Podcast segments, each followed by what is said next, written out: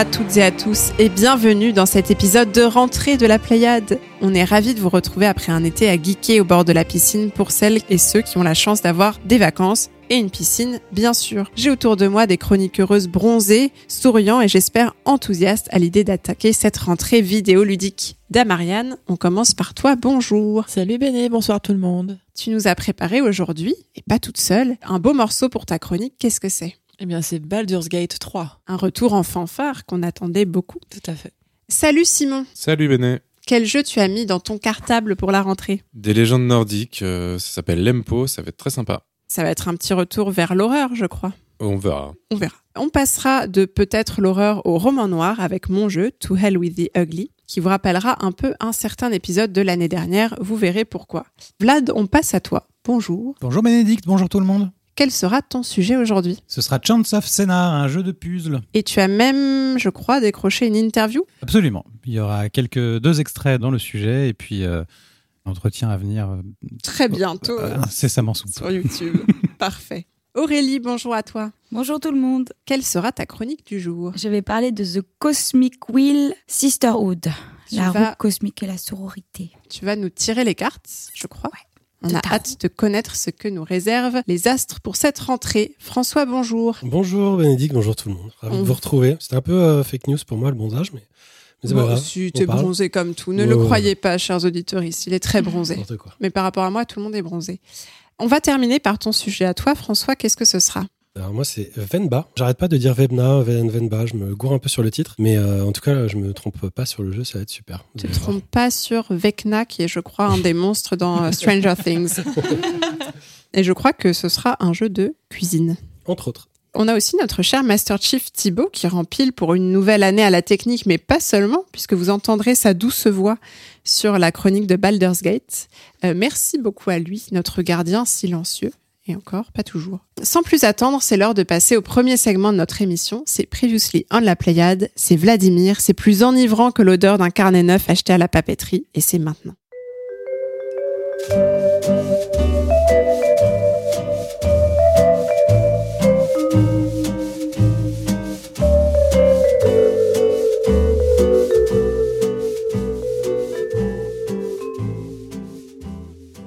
Et sur Discord, Tissi nous dit Pour rebondir sur les discussions autour de Diablo 4, j'apporte mon point de vue de non converti. Mon premier Diablo fut le 3.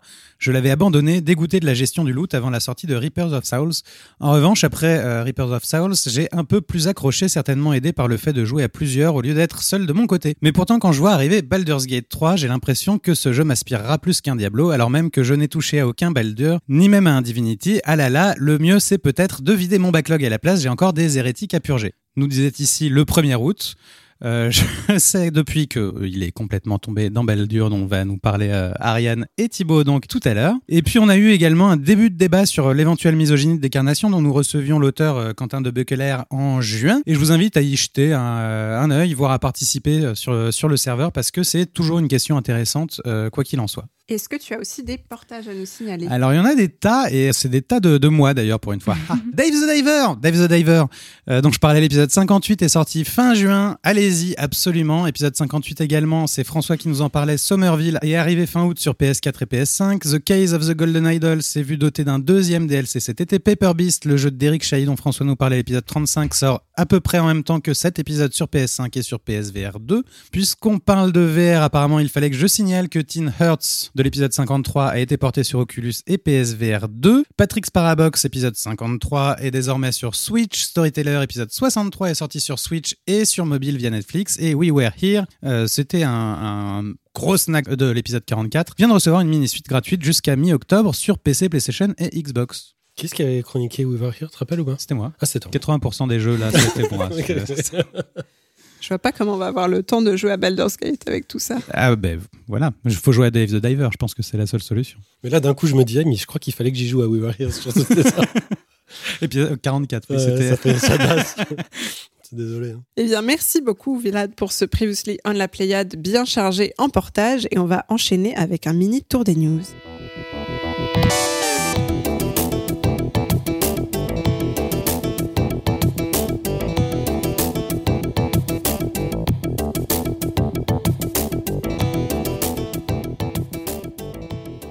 On va commencer par toi, chère Ariane, qui va nous faire un petit retour d'expérience sur le Play Sorbonne. Oui, alors le 16 septembre, avec Simon et François, nous sommes allés à la Sorbonne, à Jussieu, plus précisément dans Paris, pour assister à Play Sorbonne, qui est un- une journée dédiée aux jeux vidéo et aux jeux plateau, où on peut croiser des joueurs, des développeurs, voir de l'e-sport, il y a des associations, des éditeurs et plein de conférences très sympas. Et donc, moi, j'ai écouté une conférence passionnante sur la géographie dans les jeux vidéo. Et avec Simon, on a écouté Fibre Tig animer une euh, séance de jeu de rôle qui a duré plus de trois heures et qui était très très drôle dans un amphithéâtre avec plus de 200 personnes, il me semble. Fibrotique était notre invité en plateau il y a déjà. L'épisode 2. Ah, c'est l'épisode 2, c'est l'épisode Oui. 2. Ah ouais, Donc Oui. c'est mars 2017. ça remonte. Mais vous pouvez, on c'est toujours archivé, à mon avis, c'est toujours, on Ah peut bah toujours oui, l'écouter. hein. Bah, comment Non, non, mais je sais pas. Qu'est-ce que c'est que cette question C'est une fausse question en fait. Ça fait une question rhétorique Nos archives sont impeccables, François.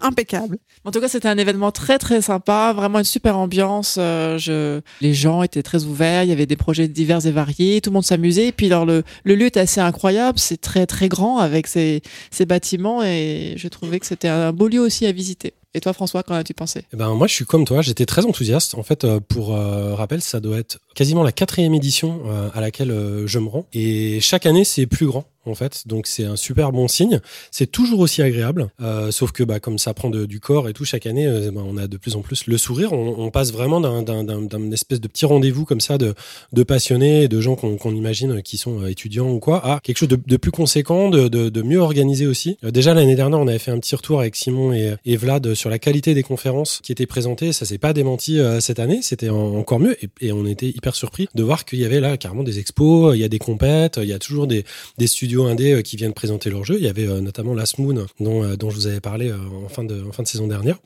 Donc une, une super journée. Il faut rappeler que c'est gratuit. Surtout, il faut, euh, il y a une inscription en ligne qu'il faut faire. Je n'ai pas trop bien compris pourquoi, parce que chaque fois on s'inscrit, mais on nous la demande pas à l'entrée. Peu importe. Mais euh, bref, moi j'ai trouvé ça super, euh, tellement super que bah ça serait peut-être pas mal qu'on essaie de faire des trucs avec eux. En tout cas, qu'on qu'on essaie de, de s'incruster un peu plus euh, proche de cette de cet orga. Alors évidemment, c'est encore une nouvelle fois un festival à Paris. Hein, c'est pas, on n'est pas dans la décentralisation. Mais à titre personnel, c'est un peu le seul défaut que je peux leur faire parce que tout est tout est super cool et je leur souhaite euh, je leur souhaite de continuer à s'agrandir et de, de, de ramener des gens autour de, cet événement. Il y a toute une partie hyper intéressante. euh, En fait, c'est assez, c'est assez porté sur le, sur le jeu de plateau. Puisqu'en fait, il y a plusieurs espaces de jeux de plateau, dont un qui est sur l'expérimentation où les, euh, les personnes qui créent des, euh, des jeux vont euh, les proposer au public pour avoir du feedback. C'est hyper intéressant.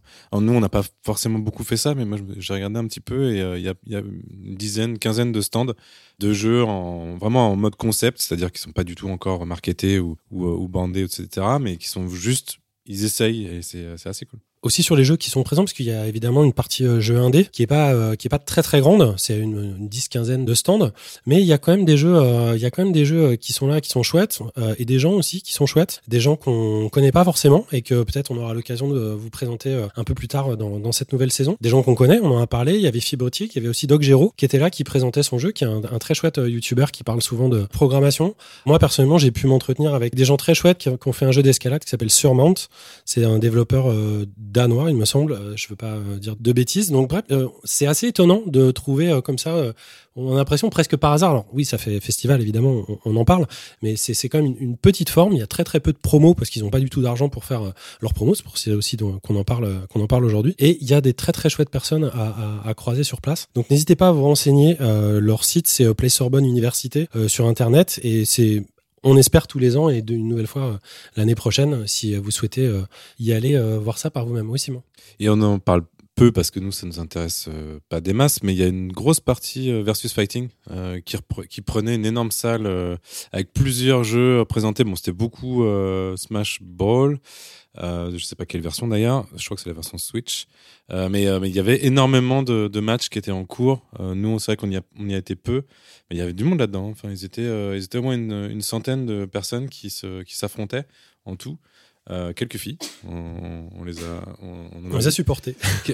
mais voilà. Il y avait quand même beaucoup de versus fighting. Je sais pas si c'est quelque chose qui. On sait qu'on n'a pas demandé, on n'a pas du tout eu de lien ou de ou de discussion avec les organisateurs. On sait pas trop vers où ils se dirigent. Mais moi, j'étais surpris par rapport à l'année dernière à quel point cet espace euh, versus était, était grand.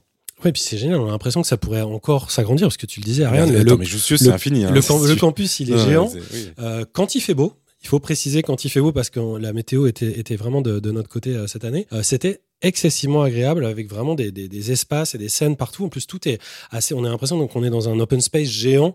On voit tout de, hyper loin. C'est super agréable. Il y a même une partie euh, jeu de plateau d'ailleurs pour toi, Béné, ou pour toi, Ariane. Je sais que vous aimez bien ce genre de, truc. Donc vraiment, allez voir ça. C'est très très cool et nous on va regarder ça aussi de très près pour l'année prochaine. Eh bien, merci beaucoup à tous les trois pour ce retour. Et on a d'autres news, je crois, François, de ton côté. Une Ouais, autre euh, news. ouais, ouais, une, une petite news, un truc que je voulais, que je voulais souligner.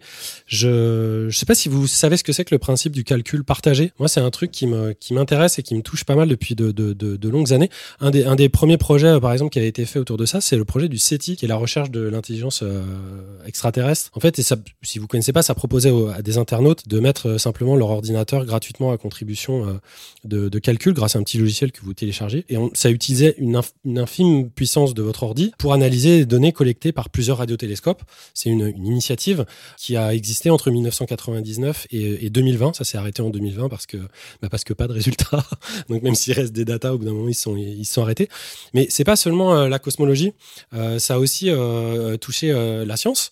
Et je me souviens sur PlayStation, alors je me rappelle plus quel modèle, je me souviens plus si c'était la PlayStation 2 ou la PlayStation 3, mais ils avaient mis comme ça un programme où quand on avait la console directement, en fait, on pouvait partager en branchant sa console la puissance de calcul de la console avec euh, la communauté scientifique et on avait des recherches euh, qui étaient établies euh, bah, sur le cancer, sur le sida à l'époque, je me rappelle, et on avait des résultats sur à quel, à quel niveau votre ordinateur ou votre console avait pu participer à cette, à cette puissance de calcul. J'avais trouvé ça hyper intéressant, tant en termes bah, voilà, de, de, partage de matos que de process simplement. J'ai trouvé ça. Ça n'existe plus malheureusement. Je sais pas pourquoi Sony a, a abandonné ce programme, mais, mais, mais peu importe. J'ai pas retrouvé en plus le nom. Je vais, je vais essayer de retrouver ça, de, vous le coller quelque part sur le, site internet quand je l'aurai retrouvé. Figurez-vous qu'hier, n'a rien à voir, il y avait le FanFest Online 2023 de CCP Games. CCP Games, c'est euh, ce développeur et cet éditeur qui a en charge le jeu euh, spatial Eve Online.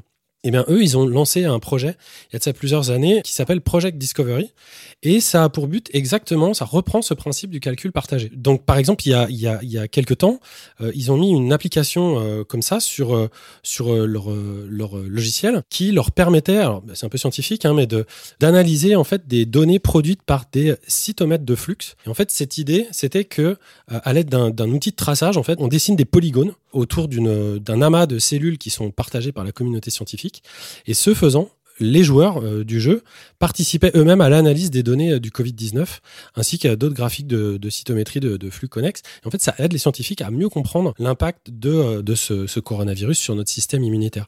Le principe, en fait, de travail comme ça, isolé, puisque ça ressemble à, délimiter des portions, vous avez des images de cellules. En gros, vous avez un cours d'immunocellularité, je ne sais pas si on peut utiliser ce terme, mais c'est très simple, on a une image, et en fait, on fait le travail qu'une intelligence artificielle ferait soit moins bien, soit beaucoup plus lentement. Et le fait de faire ça, en fait, ça a été fait par, bah, par, des millions de joueurs. Ils ont expliqué que euh, c'était comme si euh, c'était équivalent à 320 euh, années de recherche scientifique, et ça a aidé énormément à faire progresser la science sur, sur le Covid. En tout cas, c'était l'année dernière. Et bien cette année, ils ont annoncé qu'ils lançaient une nouvelle application en 2024, sauf que cette fois, ça sera sur les immunodiffusions et sur la lutte contre, euh, contre le cancer. Moi, à titre perso, euh, bah, je trouve ça hyper intéressant de mélanger en fait ce genre de trucs, surtout que ça, je sais pas si j'ai été suffisamment clair parce que c'est pas, pas très simple à expliquer, mais c'est des petits jeux qui viennent se greffer directement dans, dans une campagne ou un truc comme ça, et, vous faites un mini-jeu comme vous feriez dans n'importe quel autre jeu, finalement, d'un 4X ou un jeu d'aventure, sauf que ce jeu-là, lui, il a un impact direct, il a une utilité directe, et il est utilisé directement par la communauté scientifique. Moi, je trouve ça absolument génial, c'est évidemment gratuit, en tout cas quand vous avez le, quand vous avez le jeu, et je voulais, euh, bah, je voulais revenir dessus, donc que vous soyez au courant, même si je sais que malheureusement, parmi nous, on ne joue pas ou plus euh, à Eve Online, qui est pourtant un, un jeu absolument euh, unique en son genre. Voilà. Merci beaucoup François, c'est effectivement très intéressant. On va enchaîner avec nos sujets à présent, à commencer par le tien. Ariane, tu vas nous parler avec l'appui de Thibaut et de Simon d'un retour très attendu, celui de Baldur's Gate et le retour de Boo le hamster également, avec un troisième volet époustouflant, on peut le dire, et c'est Thibaut qui va faire euh, l'introduction de ce sujet.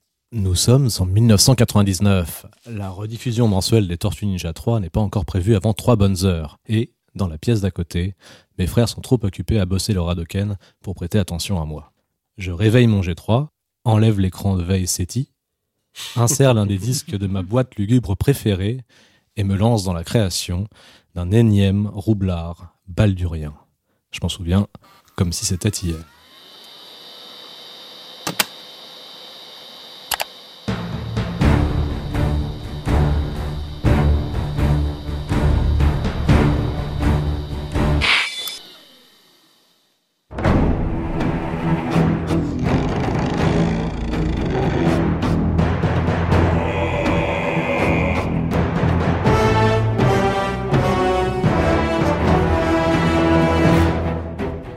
Cinq ans plus tard, je vis ma best life, comme disent les noobs. Très sincèrement, le meilleur jeu de ma vie. J'en prends plein les yeux, c'est magnifique. Le son est puissant et tout à fait captivant. L'histoire ne fait que commencer et pourtant elle me semble infinie. Il y a plein de trucs à faire et même les choses répétitives sont grisantes. Plein de situations loufoques avec des personnages hauts en couleur, un univers sans pareil qui s'ouvre à moi et qui n'en finit pas de se discuter avec les autres aficionados sur les terrasses des cafés que je fréquente en attendant la prochaine session nocturne. Un système d'alimentation et de boissons super précis, des balades en poussette variées, des habits tout petits, trop mignons, tout pleins, des papouilles, Et des je amours, dois des... interrompre Thibaut qui essaie goussis. d'adjaquer la chronique d'Ariane. On parle de quoi là je- De Baldur's Gate, de Baldur's Gate Ah 3. non, non, moi je parle de ma fille. Vas-y Ariane, pardon. Bah moi, je vais donner un avis euh, un peu différent parce que je suis une nouvelle joueuse. Je ne connais pas du tout Baldur's Gate, ni Lariane, ni euh, ni Donjons et Dragons. J'ai entendu parler euh, de ça dans le film Donjons et Dragons qui est sorti le 31 mars 2023. Et j'ai aussi vu le film Tout pourri de 2000 avec Jeremy Irons. Donc voilà. Mais bon, tous mes copains y jouaient, donc il fallait que je teste. Et donc c'est ainsi que démarre ma nouvelle aventure. Donc, euh, je viens du monde, euh, n'oubliez pas, du monde du géant du jeu fast-food Blizzard. Voilà, avec son World of Warcraft euh, où plus personne ne prend le temps de lire les quêtes et où l'objectif est de progresser le plus vite possible. Donc, on avale le jeu sans, sans vraiment profiter. Et donc, après une création de personnages simple mais satisfaisant, je choisis ma race, ma classe. Jusque-là, je suis en terrain connu. Mais les sorts sont un peu plus complexes. C'est pas juste du DPS, c'est des habilités, des maléfices, des capacités de communication avec les animaux, et chaque sort est accompagné d'un petit symbole, un rond, un triangle ou un carré. Donc je comprends que les combats sont pas comme dans WoW où seule la mana ou l'énergie sont euh, les carburants. Il va falloir choisir ses sorts avec intelligence car nous sommes fortement limités à chaque tour. Donc mon avatar se réveille dans un vaisseau infesté par une larve dégueulasse illicide introduite par un flagelleur mental. Je rappelle que j'ai la phobie de ces trucs-là. Et je dois m'échapper et trouver un moyen d'extraire mon hôte. Voilà, c'est comme ça que démarre l'histoire. Et donc pour m'aider, je vais croiser le chemin de plusieurs personnages qui peuvent rejoindre mon équipe. Donc c'est une équipe à 4 personnes maximum, donc soit les PNJ, soit des joueurs euh, les copains. Et je vais partir découvrir le monde de Baldur's Gate 3. C'est un monde ouvert gigantesque qui s'offre à moi. Je suis totalement perdu. Où sont mes points d'interrogation sur la carte? On peut tout ouvrir presque, ramasser tellement d'objets. Les premières heures sont confuses. J'ai ramassé 10 pommes, 4 torches, une pelle et 25 livres. C'est l'automatisme de WoW. Je suis frustré. Je me bats contre les ennemis et je ne peux pas me déplacer comme je veux. Je ne comprends pas. Comment ça? Si je bois une potion, je ne peux plus lancer mes sorts? Bienvenue au tour par tour de Donjons et Dragons. L'univers et l'expérience du jeu sont si vastes que je pourrais m'éterniser des heures là-dessus. Oui, le jeu est beau, oui, l'histoire est passionnante, mais même en mode facile, le jeu est difficile à prendre en main, les défis ne sont pas qu'en jeu. Formaté par les MMO, j'ai dû réapprendre à jouer, prendre le temps, accepter le chaos, et je déteste le chaos. J'aime les progressions linéaires, les tutos tout brille et clignote, cliquez-moi. Avec toutes ces années de gros jeux MMORPG, je suis devenue paresseuse et capricieuse. Et c'est un vrai choc maintenant. J'ai un peu honte, mais bon, c'est comme ça. Et donc Baldur's Gate 3 me montre une nouvelle façon de jouer. C'est pas grave si je prends 30 heures pour faire 5 levels. C'est pas grave si j'ai des quêtes inachevées et sans aucun indice. L'aventure de Baldur's Gate 3, c'est aussi flâner et prendre le temps de lire les dialogues, s'inventer un personnage qui choisira ses réactions et qui façonnera la suite des événements. Il y a un système de sauvegarde très pratique qui nous permet de revenir en arrière si on estime avoir, par exemple, donné la mauvaise réponse. Comme je disais, on peut être en équipe et savourer le jeu avec ses amis. Donc, euh, par exemple, au début, j'ai eu, euh, comme j'avais beaucoup de mal, bah, j'ai des amis qui sont venus avec moi en jeu, qui m'ont donné des conseils et qui m'ont fait un cours magistral en une heure, ce qui a sauvé ma vie parce que je ne comprenais absolument rien.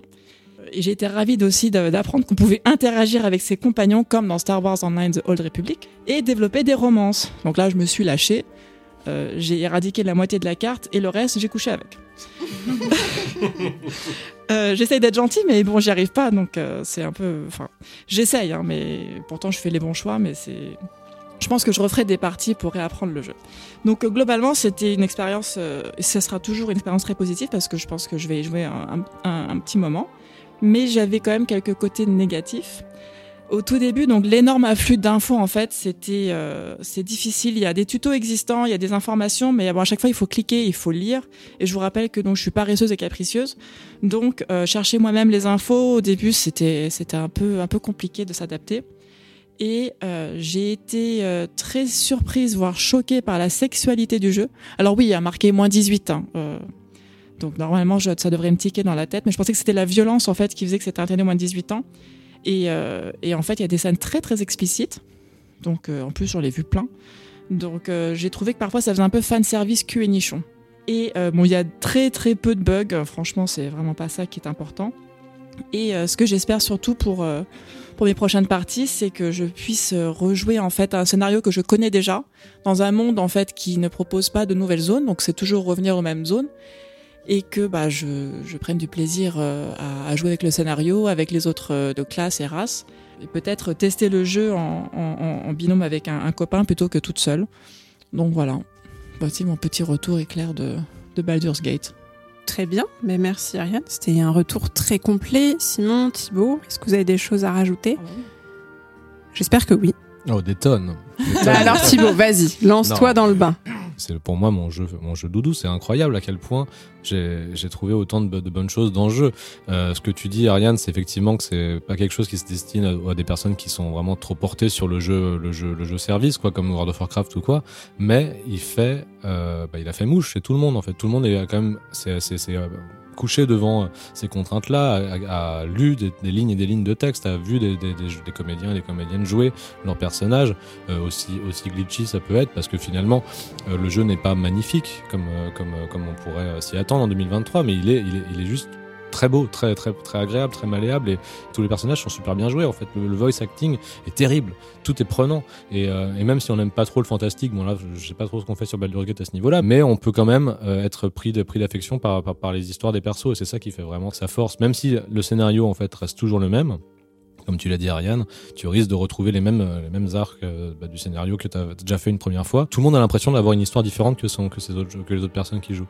Alors au final, non, je pense qu'il y a quand même vachement de choix qui sont des game over. De, de- ce que j'ai pu voir, il y a quand même beaucoup de décisions. On se dit, ah, je peux peut-être faire ça. Et en fait, je pense que c'est tout simplement le jeu qui te remet vers la route de, bah, de la trame parce que ça doit pas être non plus euh, un, un multivers. quoi. Il n'y a, pas- a pas non plus la place d'avoir sept scénarios imbriqués dedans comme tout le monde peut l'espérer.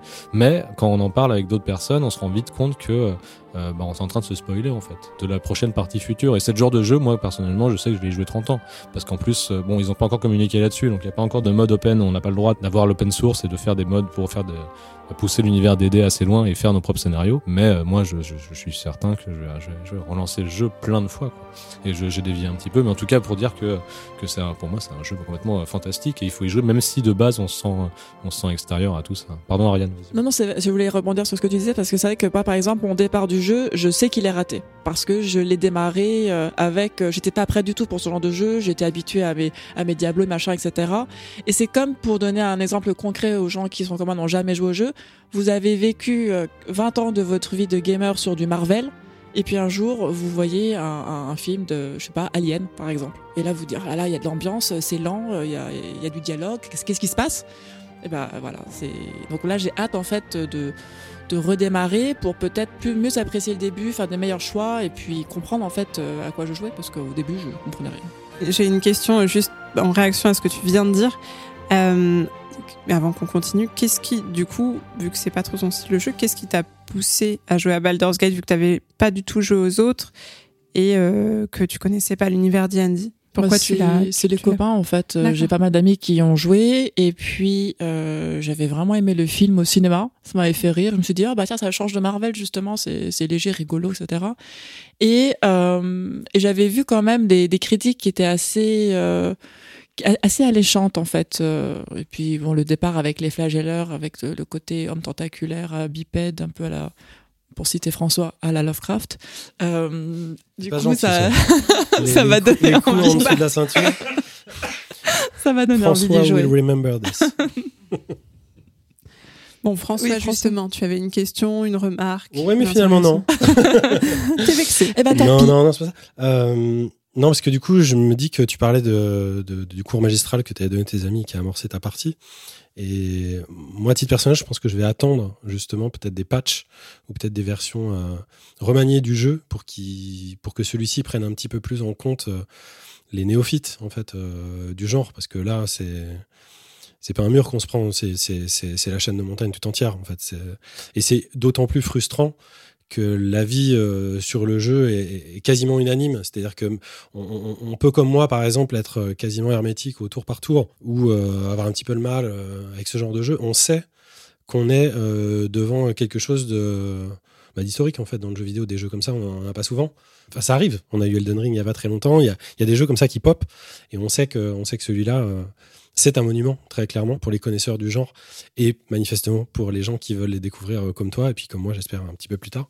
Moi, ce qui m'a touché sur ce jeu, c'est pas que Ariane aime l'Ariane, parce que ça, au contraire, aurait été étonnant, mais c'est justement l'histoire de ce studio. C'est-à-dire que quand, quand on voit un petit peu les galères qu'ont traversé euh, ces gens, ces créateurs, depuis leur création, quand on la connaît, je vais pas vous faire le, le rétrospective ici, il y a des, très bons documentaires sur, sur le web euh, gratuits euh, si ça vous intéresse. Mais il y a, il y a un côté belle histoire, en fait, euh, de, de savoir qu'ils ont enfin abouti ça. C'est un jeu qui a pris son temps, qui a pris son temps avec sa communauté, qui a pris des risques à prendre son temps. Et on sentait qu'ils étaient sûrs de ce qu'ils avaient avant de le jeter sur le marché. Et on en a beaucoup, des gens qui, dans des discussions, dans des communications marketing, se disent sûrs avant de proposer un jeu sur le marché. Et très souvent, on est déçu. Donc, quand une fois de temps en temps, on a une pépite comme ça qui débarque, ça fait euh, super, euh, ça fait super du bien. Aurélie? Moi, je voulais savoir si on pouvait jouer à ce jeu pour son scénario, s'il y avait un intérêt à suivre l'histoire et avancer. Oui, oui. Comme disait Thibaut, en fait, le scénario principal est, euh, il est intéressant, il est bien. Mais alors tout ce qui est tissé autour, toutes les interactions avec les personnages et leur euh, leur histoire, en fait, ce sont pas juste des personnages qui sont posés dans ta vie, ce sont des gens qui ont vécu avant ton arrivée et donc qui ont plein de choses à raconter et à te partager et sur lesquelles tu peux les juger ou les aider ou les influencer. Ça, c'est vraiment passionnant. Je trouvais que c'était très très réussi. Simon? Oui, oui, je trouve ça assez incroyable aussi. Euh, J'ai plusieurs choses à dire sur le jeu. Déjà, c'est assez, assez incroyable. C'est pas qu'un jeu de fantasy, c'est aussi un jeu de science-fiction. Et ça, ça, ça m'a beaucoup étonné euh, d'avoir Donjons et Dragons qui part dans la science-fiction. C'est euh, assez, assez drôle. Alors c'est peut-être un, un mini spoil machin, mais c'est pas que de la fantasy. C'est pas du don, c'est pas du euh, Tolkien quoi. Ils vont, ils vont plus loin et ils s'ouvrent. euh, on voit, on voit, c'est pas qu'une planète qui est représentée, c'est peut-être plusieurs planètes. Enfin, J'aime beaucoup le fait que ce- ça, ça, se résume pas que à de la fantasy, que ce soit aussi un peu, euh, ça arrive dans d'autres, euh, dans d'autres styles. Moi, je l'ai, je l'ai senti comme ça. Tu me regardes bizarrement. euh. Non, tu as pas vu encore vu. Bah, j'ai pas fini le jeu, du coup j'ai eu un enfant entre deux. Et, Ah. et, Bah, pareil, j'ai pas le je droit de suis pas du tout allé- Eh ben, moi, j'ai vu, j'ai vu de la science-fiction dans.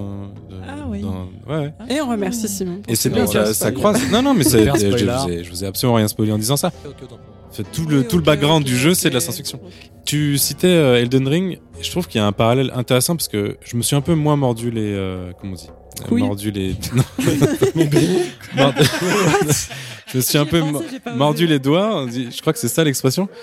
Avec euh, leur, leur jeu précédent qui est Divi- Divini- Divinity Original Sins 2, où je c'était c'était très rugueux. Je- Il y a énormément de choses qui m'ont beaucoup frustré dans, dans leur jeu précédent, euh, beaucoup dans les mécaniques. Je trouve que l'écriture était très bonne, mais dans les mécaniques du jeu, là, on est dans une version hyper cool du jeu de rôle. Euh, J'ai l'impression que c'est même pire que ça. On peut pas vraiment faire d'erreur. C'est-à-dire que tu démarres et moi, j'ai redémarré plusieurs fois l'intrigue principale en me disant, putain, ce que j'ai fait, les choix que j'ai fait, c'est nul. Et en fait, en refaisant deux fois le jeu depuis le début, après 8 heures de jeu, de, donc ça fait quand même pas mal de temps, en fait, je me suis rendu compte, non, il n'y a pas de mauvais choix. Et, et même, et même si tu, et en fait, t'as très peu, t'as très peu de murs de, de difficultés qui vont te dire, euh, bah, non, là, là, t'as pas fait vraiment ce qu'il fallait. C'est d'une permissi, permissivité, merci, qui est, qui m'a beaucoup rappelé Elden Ring versus Dark Souls, tu vois, de, c'est comme s'ils avaient trouvé, en fait, la, la potion, enfin, la potion, l'alchimie pour faire en sorte que les vieux roublards qui connaissent par cœur de D&D et les, jeux précédents de ce style-là euh, prennent du plaisir parce qu'il y a la complexité, mais que quelqu'un qui euh, part à l'aventure complètement à l'arrache, euh, tue la moitié de la population de la carte, comme ça a été ton cas. Moi, je, on n'a pas du tout la même expérience, mais euh, eh ben, tu arrives quand même à avancer dans le scénario et arriver à des choses qui te, donnent du plaisir. Oui, euh, tu- Juste pour souligner ça, t'as- absolument raison. Le truc, c'est que quand même en, en 25 ans d'histoire, parce qu'encore une fois j'ai raté le 2 et Divinity qui, je suis d'accord, était très très rugueux. bah là, ils ont intégré, des trucs super pratiques pour les néophytes justement, à savoir que l'encombrement n'est plus vraiment un problème dans le sens où tu peux, euh, bah tant pis pour la pour l'immersion, tu peux tout envoyer à ton camp et stocker à l'infini des objets, même si tu as toujours cette petite euh, OCD là à vouloir tout, à tout, tout, regarder, tout choper, tout prendre sur toi. Bah il y a un moment où t'auras pas le problème d'encombrement et tu vas pas aller marcher lentement vers un vendeur. Pareil pour l'aspect, t'as pas à refaire des persos à l'infini comme je faisais il y a 25 ans encore une fois. Tu peux respect à tout moment dès, le, dès les premières minutes du jeu. On on t'explique que c'est quelque chose que tu pourras faire. Et donc le jeu est très sympa et te prend un peu rend par la main. C'est c'est d'une euh, c'est- il est sympa enfin c'est tu peux vraiment je pense faire n'importe quoi du début jusqu'à la fin et quand même le terminer même si bon vraiment fait des trucs nuls mais euh, après moi j'ai un, côté négatif mais qui est extrêmement personnel c'est que le jeu me donne le vertige. C'est-à-dire qu'il y a tellement de choix tellement de choses à faire que après une session de jeu un peu longue j'ai du mal à revenir tellement ça me j'ai vraiment je pense que le vertige c'est vraiment le, le parallèle le- le- c'est trop grand. Enfin c'est difficile de reprocher que quelque chose soit trop grand mais moi, j'aurais aimé que ce soit un tout petit peu plus ramassé, que je vois pas tous les embranchements possibles et me dire, ben, en fait, tu es en permanence en renoncement. Tellement, euh, dès que tu fais un choix, tu sais que tu as renoncé à un truc et tu le perçois, la chose euh, à laquelle tu as renoncé. Et moi, ça, voilà, le lâcher prise, en fait, c'est un jeu qui te, qui t'oblige un peu le lâcher prise et on est tellement plus habitué au lâcher prise, euh, que ce soit dans les jeux vidéo, mais aussi dans, dans notre, enfin, dans la vie, j'ai envie de dire, que c'est ouais, assez fou, mais j'ai du mal à, aller à le finir en fait, Bah, à cause de ça, à cause de ce, vertige, mais, mais j'y irai. Et il faut prendre le temps, comme tu disais. Et encore une fois, euh, comme tu l'as dit, je pense que euh, euh, par rapport à Divinity, il est très light par rapport à ça. Il n'y a pas ce côté où, rien n'est expliqué, où tu, vraiment tu rentres dans un gouffre et t'as pas envie d'y aller. À la fin, tu déinstalles le jeu parce que t'as pas le temps. Là, c'est une fois que tu as fait paix avec toi-même et que tu te dis, bah, je sais pas, je vais recharger la save, voir ce qui aurait pu se passer. En fait, tu passes un super moment et et en fait, le jeu te dit sympathiquement que tu as raté quelque chose, quoi, que l'action ne se reproduira plus. Et euh, bah, C'est terrible.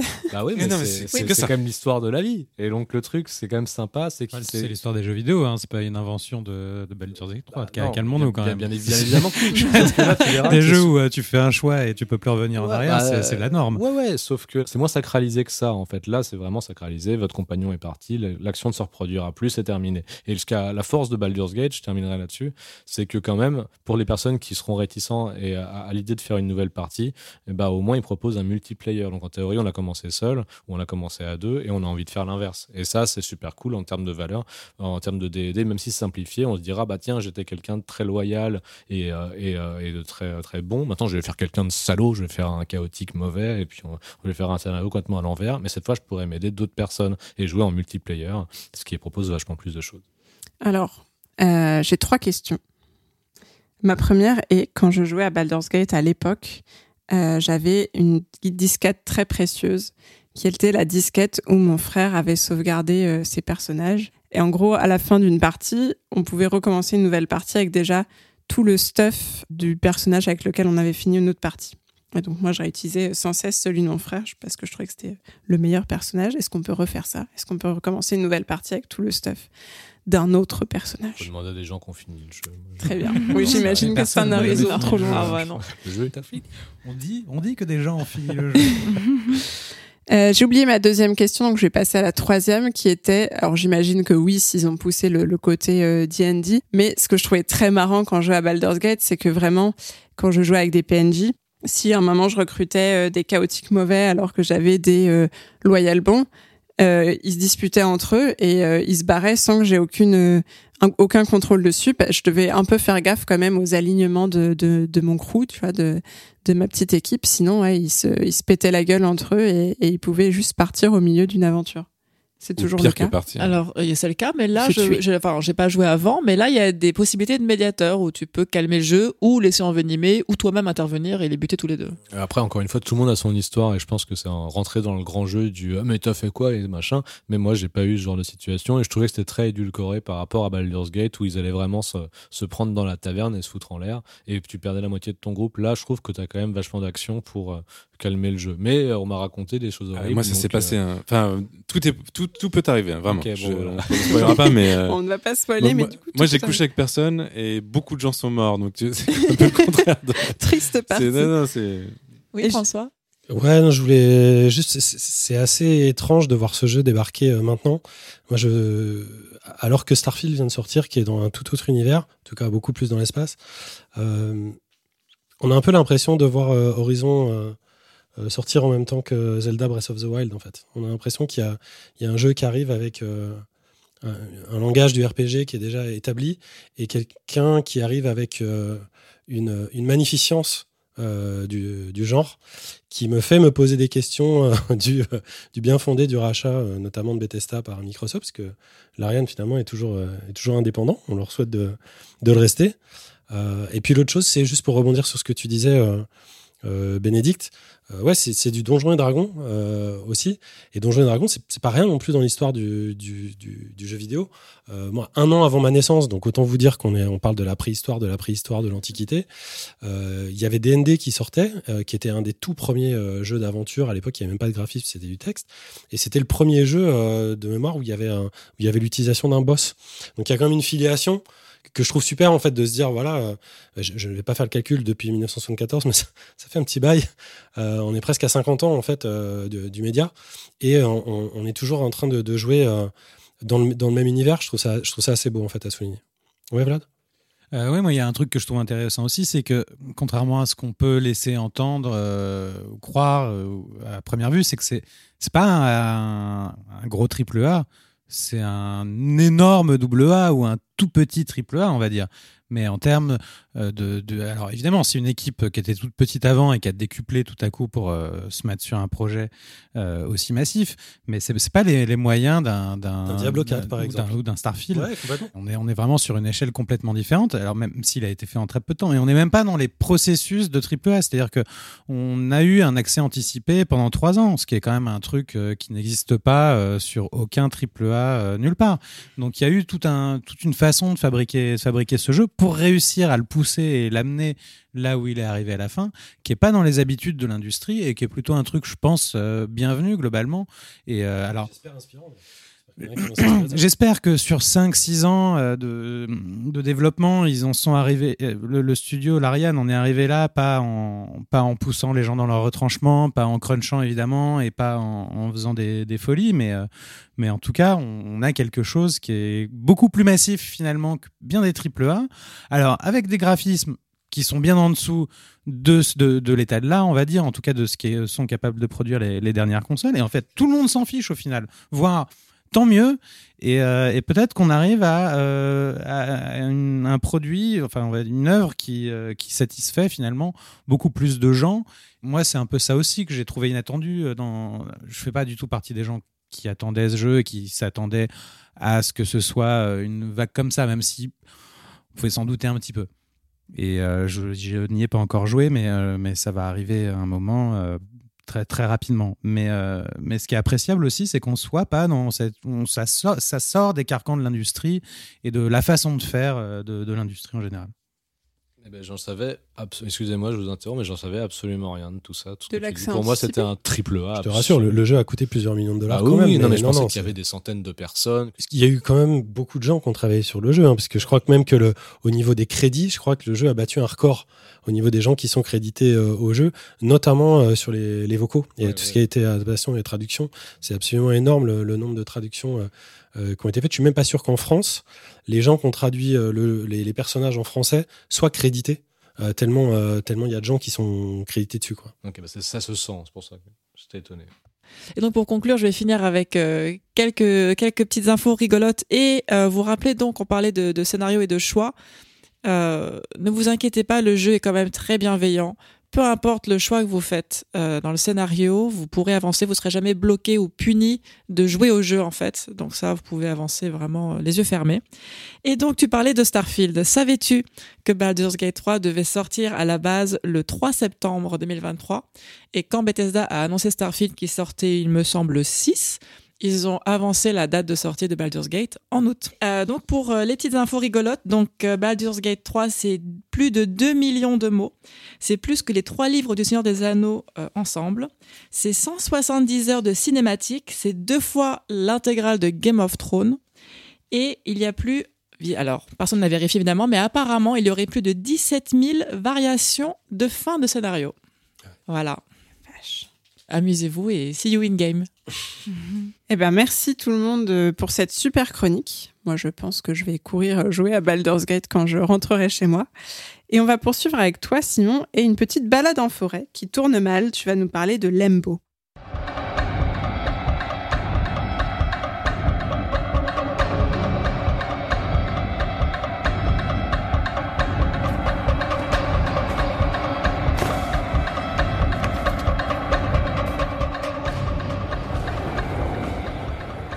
Lempo s'ouvre sur une forêt de conifères qui semble infinie. La voix du personnage que l'on va incarner nous demande Vous êtes-vous déjà perdu dans les bois? Mais si, vous savez, à partir d'un endroit que vous connaissez par cœur, vous apercevez un petit animal trop mignon ou un coin champignon et à quelques mètres du chemin où vous étiez il y a quelques minutes, vous retournez et vous ne reconnaissez plus rien, vous ne reconnaissez plus les alentours. Votre cœur se met à battre et si vous ne vous retrouviez jamais le chemin du retour. Sans être réellement agoraphobe, parce qu'en fait c'est de l'agoraphobie ça, il faut, faut le savoir. J'avoue avoir ressenti cette peur en forêt étant jeune, et heureusement les bois franc-comtois sont suffisamment petits pour qu'on en sorte assez facilement en allant tout droit. hein. C'était un peu ma technique. Je- quand je me trouvais perdu, je me disais, allez, je prends, je prends une direction et je m'arrête, et euh, je me retrouvais sur le national. Tout se passait bien dans- pour moi. Mais hélas, euh, pour notre héros, l'Empo ne se passe pas en Franche-Comté, et en plus, il fait nuit quand le jeu démarre. Vous êtes donc plongé à la première personne dans cette forêt seulement accompagné de votre petit zippo qui éclaire à peine devant vous, et une boule de lumière semble vous indiquer un chemin dans les ténèbres, et vous décidez évidemment de la suivre. Vous n'avez pas vraiment le choix. C'est le début d'une longue descente aux enfers, et votre propre psyché et vos névroses vont être mises à l'épreuve pour quelque chose, voilà, une aventure qui va vous remettre en question profondément. Euh, dès le début, j'ai pensé à une rencontre entre Phasmophobia, on en a parlé plusieurs fois ici, hein, pour, euh, pour son côté spectral, et Alan Wake pour le récit raconté en voix off. Quasiment tout, en fait, le personnage que vous euh, incarnez vous, vous parle énormément, enfin, se parle à lui-même et donc évidemment à vous. C'est un, un jeu indé, donc euh, voilà, ça, le fait d'avoir cette, euh, cette narration renforce évidemment l'immersion. Et le monde est extrêmement dérangeant, donc c'est c'est extrêmement agréable, euh, en tout cas dans sa construction. Le jeu fait un assemblage de beaucoup de choses, de beaucoup d'influences diverses, tant dans les décors que dans le gameplay. On passe de phases d'exploration à des phases d'énigmes euh, assez bien pensées et à des moments plus horrifiques et stressants, comme euh, un peu dans Visage que, que Vlad nous avait euh, chroniqué il y a quelques, épisodes. On a des, passages qui me faisaient un peu penser à, Visage, mais moins claustrophobiques, puisque évidemment, on est dans des, environnements beaucoup plus ouverts. Et donc, euh, voilà, on est moins sujet à ce que, ce nous avait dit à l'époque, c'est-à-dire cette claustrophobie d'ouvrir une porte. Là, on est plus dans, je vais avoir la peur d'aller voir un endroit un peu, un peu plus au loin, un peu plus à l'horizon. On passe de phases d'exploration à des phases d'énigmes. Cette, euh, cette différence en fait de, rythme fait que moi, j'ai pas du tout eu l'ennui euh, qu'on peut avoir dans des, euh, dans des walking sims. Parce que c'est vrai que donc c'est un simulateur de marche hein, à la base, c'est-à-dire que vous allez arpenter des endroits, découvrir des choses, mais le fait d'avoir vraiment le, ces temps un peu plus calmes et ces temps un peu plus stressants donne toujours envie de, de continuer. Les énigmes justement, elles sont majoritairement environnementales et elles se résolvent plutôt de façon plutôt fluide dans la plupart des cas. C'est des, je veux pas, je veux pas dire que c'est du, euh, comment ça s'appelle, euh, euh, le ton jeu préféré, euh, Vlad. euh, euh, sur une île. Ah, mais je te laisse tout seul. Dans bah ouais. histoire. The Witness. C'est pas vraiment, on est on n'est pas au niveau de The Witness dans la, construction de, de- des énigmes pour faire une résolution, mais ils ont quand même fait attention d'avoir euh, voilà des, euh, des environnements, euh, des, des, des buildings qui eux-mêmes vont porter une partie de la réponse à l'énigme. Et le fait d'être attentif en fait au décor va nous aider à avancer, dans l'histoire. Euh, je l'ai pas précisé jusqu'ici, mais le, jeu a été réalisé par un studio finlandais qui euh, donc a apporté euh, toute une toute une partie de, bah, son folklore qui m'était complètement inconnu. Et le studio donc s'appelle One Trick et j'ai adoré donc tous les monstres statues qu'on croise qui viennent de la légende qui s'appelle le médecin Peito qui est justement une légende basée sur une forêt où les gens se perdent et disparaissent qui est quelque chose apparemment d'assez d'assez connu euh, en Finlande. Même Lempo est le nom d'une divinité euh, finlandaise qui est la divinité de, l'amour. Bon, et, je m'arrête là sur le sur divulgachage puisque ça fait aussi partie de l'expérience de découvrir euh, toute cette partie un peu folklorique. Sachant que et là bon, désolé de, dire le mot mais il y a aussi une partie un peu un soulienne, un peu dark soulienne où euh, on va pas nous dire frontalement euh, les, tenants, les aboutissants de, ce, folklore, de ce monde. Tout va être un peu distillé et c'est notre, notre intérêt à découvrir le monde qui va faire qu'on va, euh, ben voilà, va vraiment s'intéresser et apprendre euh, qu'est-ce que qu'est-ce que c'est justement ces légendes. Et c'est plutôt bien fait puisque encore une fois, le, tout le, les énigmes environnementales sont aussi inscrits dans ce folklore et tout tout est cohérent en fait. Et euh, même si on passe euh, un peu parfois du coq à l'âne, hein, c'est euh, que ce soit dans les euh, dans le gameplay et dans la et dans le, dans le scénario, il y a quand même une cohérence globale au jeu. Et évidemment, bah, c'est aussi du fait que ce soit une petite production, hein, que tout n'a pas été forcément parfaitement euh, imbriqué euh, au niveau gameplay et scénario. On croise aussi des personnes euh, qui vont raconter des histoires, mais euh, je reviens toujours au fait que ce soit un jeu indé. Il y a peu de représentation euh, humaine de- des gens. Ce sera beaucoup euh, les fameuses boules là dont je parlais au départ, les boules de, lumière, qui vont en fait raconter des histoires. C'est un peu une manière aussi euh, de simplifier la, euh, la représentation des, humains. Mais il raconte toutes ces histoires hyper intéressantes et enfin, on va suivre comme ça des, tranches de vie de personnes qui, ont- disparu dans ce fameux monde, dans ce fameux folklore finlandais. Et bon, ça crée une certaine distance du fait qu'on voit pas les personnes et on se dit ça aurait été peut-être mieux d'avoir des, des personnages représentés.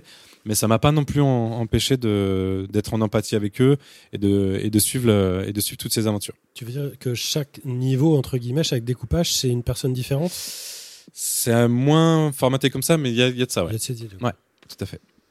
Oui, euh, Ariane Alors, euh, je regarde un peu de gameplay et donc je vois que, en fait, le but un peu du jeu, c'est de te perdre dans cet environnement et que tu passes ton temps à chercher des choses. C'est pour moi une, euh, un, angle de caméra qui me donne extrêmement, enfin, très vite la nausée et je ne pourrais absolument pas jouer à ce jeu. Mais est-ce que tu as une, j'imagine, il n'y a pas de carte, il n'y a aucun moyen pour toi de te repérer. Comment est-ce que tu te souviens de ce que tu as vu si tu ne vois qu'un quart de l'écran allumé à chaque fois? C'est euh, c'est justement ça la force du jeu, c'est les environnements sont suffisamment bien construits pour qu'ils soient marquants, suffisamment marquants pour que tu les retiennes. Parce qu'ils ont chaque, à chaque fois, en gros, la narration passe par les en- par l'environnement. Et du fait que, que tu des moments marquants, bah, tu y reviens et tout de suite, tu le sais, je sais pas, je vais dire une bêtise, mais euh, tel statut, d'une certaine manière, tu l'as repéré, elle, ton- dans ton cerveau, elle est, elle est inscrite. Euh, tu, vas la- tu vas savoir qu'elle est là et donc ça va te repérer. Mais il n'y a pas de carte. Il y a, en effet, il y a, tu dois vraiment te repérer toi-même. Tu es parfois perdu, c'est euh, un côté euh, qu'on peut, euh, que moi je peux lui reprocher, ou deux fois dans le jeu, je j'étais complètement perdu, j'ai dû sortir du jeu et me dire, mais j'en suis où là je, je, je- j'ai dû, j'ai dû me, me- me- aller voir une soluce pour, pour continuer parce que je savais plus du tout ce qu'on me demandait. Euh, mais je trouve ça super cool en fait qu'ils arrivent à donner un effet claustro dans, euh, dans, dans une forêt.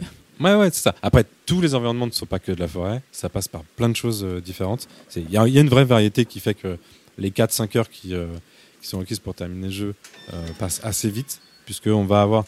Il y a même un petit peu de science-fiction à un moment donné. Ça fait deux fois que je spoil des jeux avec la science-fiction. mais... mais voilà, moi, vous serez prévenu. Il y a, il y a une variété qui est, qui est quand même intéressante. En bref, j'ai passé vraiment un, un super moment sur un jeu que j'ai découvert complètement par hasard euh, sur, euh, sur le store en allant fouiner en me disant euh, on m'a interdit à jouer à des jeux, voilà, vous, vous le savez maintenant.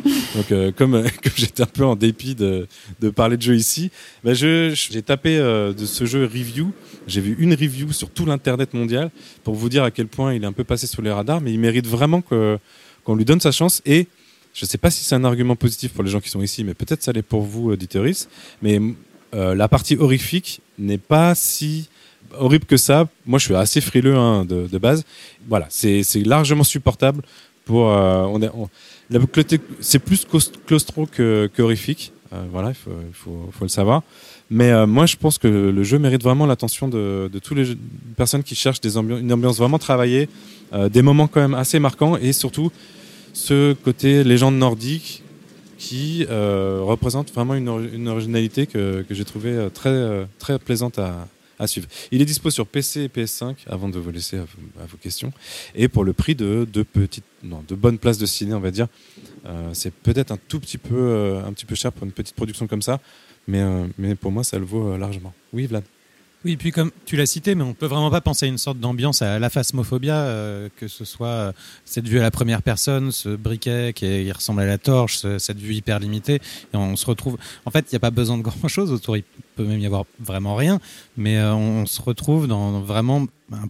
le sentiment d'être entouré de, dangers, de fantômes ou de, monstres ou de quoi que ce soit en permanence, juste par cette construction-là. Et le, je l'ai pas dit, mais le, le, le côté, enfin, le- l'enrobage sonore est hyper important et hyper bien fait. Enfin, ils ont vraiment fait gaffe. Tu t'es vraiment immergé là, dans ce monde. Aurélie Hum, J'arrive pas à comprendre s'il y a des game overs et si on peut mourir. Je vois pas ce qu'il fait. ça sera un spoil. Ah, Ouais. Mais disons, je peux le dire, la mort n'est pas, on n'est pas du tout dans un dans un die and retry. Euh, je sais même, je je pense pas qu'on puisse vraiment mourir. Enfin, il y a, Science-fiction, il y a une, il y a une continuité. monde parallèle. Non, on est. Ah non, mais c'est- alors, c'est non, on peut Non, le dire. il va le faire, il va le faire. Je peux le dire. tu peux pas le dire. On n'est pas dans un. Je vais revenir à ma, ma sauvegarde précédente. C'est vrai. on n'est pas du tout dans des dans des jeux où en gros la mort va être une punition et je vais devoir apprendre. Donc on n'a pas peur de mourir si on se sent pas Alors, très bien. euh, c'est- Si, quand même un petit peu. parce que- Bon, je jouerai. La mort n'est pas la fin. Euh, François. Euh, trois petites choses. Alors, je suis comme toi, j'ai- du coup, j'ai oublié la moitié de mes questions en parlant. Déjà, tu, il y a des cartes. Il y a quelques cartes. Oui, Ah, oui, oui. bon, déjà, point. Donc, il y a quelques cartes, mais elles sont du pas, mal à, pas de me- carte à me- dynamique, quoi. Voilà, j'aurais du mal à me représenter comme ça euh, le truc, euh, tout le jeu dans une non, mais c'est quand même chouette carte. parce que comme si on était perdu euh, dans la forêt, on trouve quand même parfois des aides et des trucs comme ça Bien qui sûr, font qu'on oui, oui. on n'est pas nulle part. Et c'est rare, comme je disais, que tu te sois complètement perdu. Ça arrivait deux fois en 5 heures de jeu où euh, j'étais tellement euh, où ils ont réussi à me perdre. Quoi.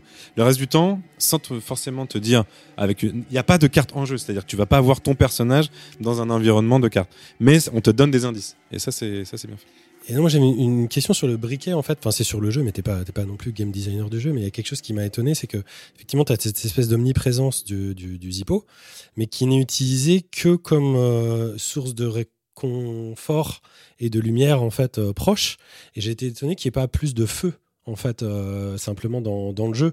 Moi, si tu me lâches dans une forêt où il y a des dangers, mais je vais pas rester avec mon Zippo dans la main. Je vais me faire des, des torches, euh, je vais foutre le feu partout. Je sais pas, je vais faire n'importe quoi, mais Tu je peux vais. rien crafter. hein. Je suis désolé. Hmm. Non, tu peux pas crafter.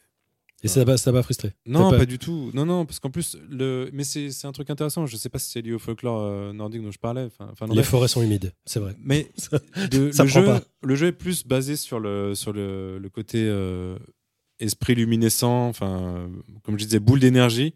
Et c'est plus des. La lumière va plus être représentée par, euh, par l'électricité que par le feu en lui-même.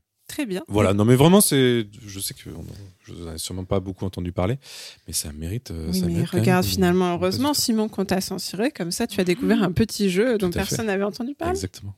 Tout est bien qui finit bien.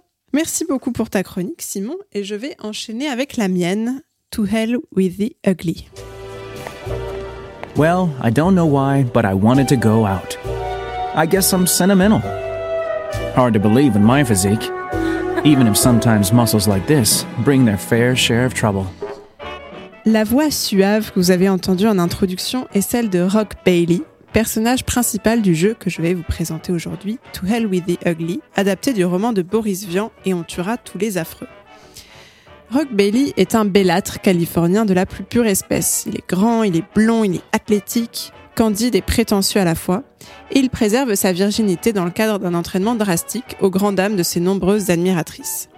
Quand il n'est pas occupé à parfaire son corps de rêve ou gagner des trophées sportifs, il traîne au club de jazz le Zooty Slammer avec son ami journaliste Gary Killian et tente de résister aux nombreuses tentations des chanteuses et danseuses qui se jettent à ses pieds. Cette petite routine plutôt plaisante va se retrouver complètement chamboulée quand deux accidents se produisent coup sur coup. En une seule nuit, Rock est drogué, kidnappé, se retrouve la proie d'expérimentations étranges dans une clinique privée et un client se fait assassiner aux outils slammer. Au matin, Rock se réveille mal en point dans un taxi sans vraiment comprendre comment il est arrivé là et il va décider de mener une enquête. To Hell with the Ugly est un jeu narratif en pointé-cliqué avec une superbe ambiance de film noir et une bonne dose d'humour à l'image du roman dont il est adapté. Le ton est tout de suite donné par la manière de s'exprimer de Rock, à la fois terriblement naïf et imbu lui-même. On l'a entendu dans la bande-annonce, il a des beaux muscles, mais il a aussi un petit cœur qui bat derrière. Quand il se fait droguer et kidnapper, la première épreuve à laquelle il se retrouve confronté, c'est de se réveiller nu, dans une chambre, avec une très belle femme qui veut manifestement goûter à son corps de rêve, ce qui le panique totalement. Rappelez-vous, il a un entraînement drastique. D'ailleurs, il s'enfuit à toutes jambes et se retrouve nez à nez avec les docteurs plutôt costauds de la clinique où il a été emmené. malgré ses petites insécurités, ses petits défauts, il assure à la bagarre et il semble entouré d'amis fidèles dont le journaliste Gary Killian, l'actrice Sunday Love et le chauffeur de taxi qui le ramène au bercail après cette fameuse nuit, Andy Sigman. Son enquête est menée avec le mélange d'assurance et de sottise qui le caractérise. Il va courir entre le club de jazz, la rédaction du journal The Call, un diner, la clinique où il s'est retrouvé kidnappé, son appartement ou encore une île paradisiaque. On a même droit à une séquence savoureuse d'infiltration en tenue d'Adam dans une orgie chez les méchants. Pour les joueuses qui incarnent Rock Bailey, l'aventure est riche, avec des énigmes plutôt bien fichues à résoudre. Moi, ça m'ennuie très rapidement, les énigmes trop compliquées. Et là, vraiment, j'ai pris beaucoup de plaisir, euh, comme dirait Simon, à les, résoudre. On a des combats un peu répétitifs, mais bien rythmés, avec euh, un peu de la musique euh, comme dans Ape Out, qui rythme les combats. Des cinématiques délicieusement vintage et des dialogues bien troussés, même si les équipes de la Poule Noire, le studio à l'origine du jeu, ont manifestement du mal à écrire le mot ascenseur. Euh, je pense ne l'avoir jamais vu correctement orthographié de toute la partie. Je comprends, il y a beaucoup de S et beaucoup de C. Euh, mais si je pinaille là-dessus, c'est que le jeu n'a pas beaucoup d'autres choses à se reprocher.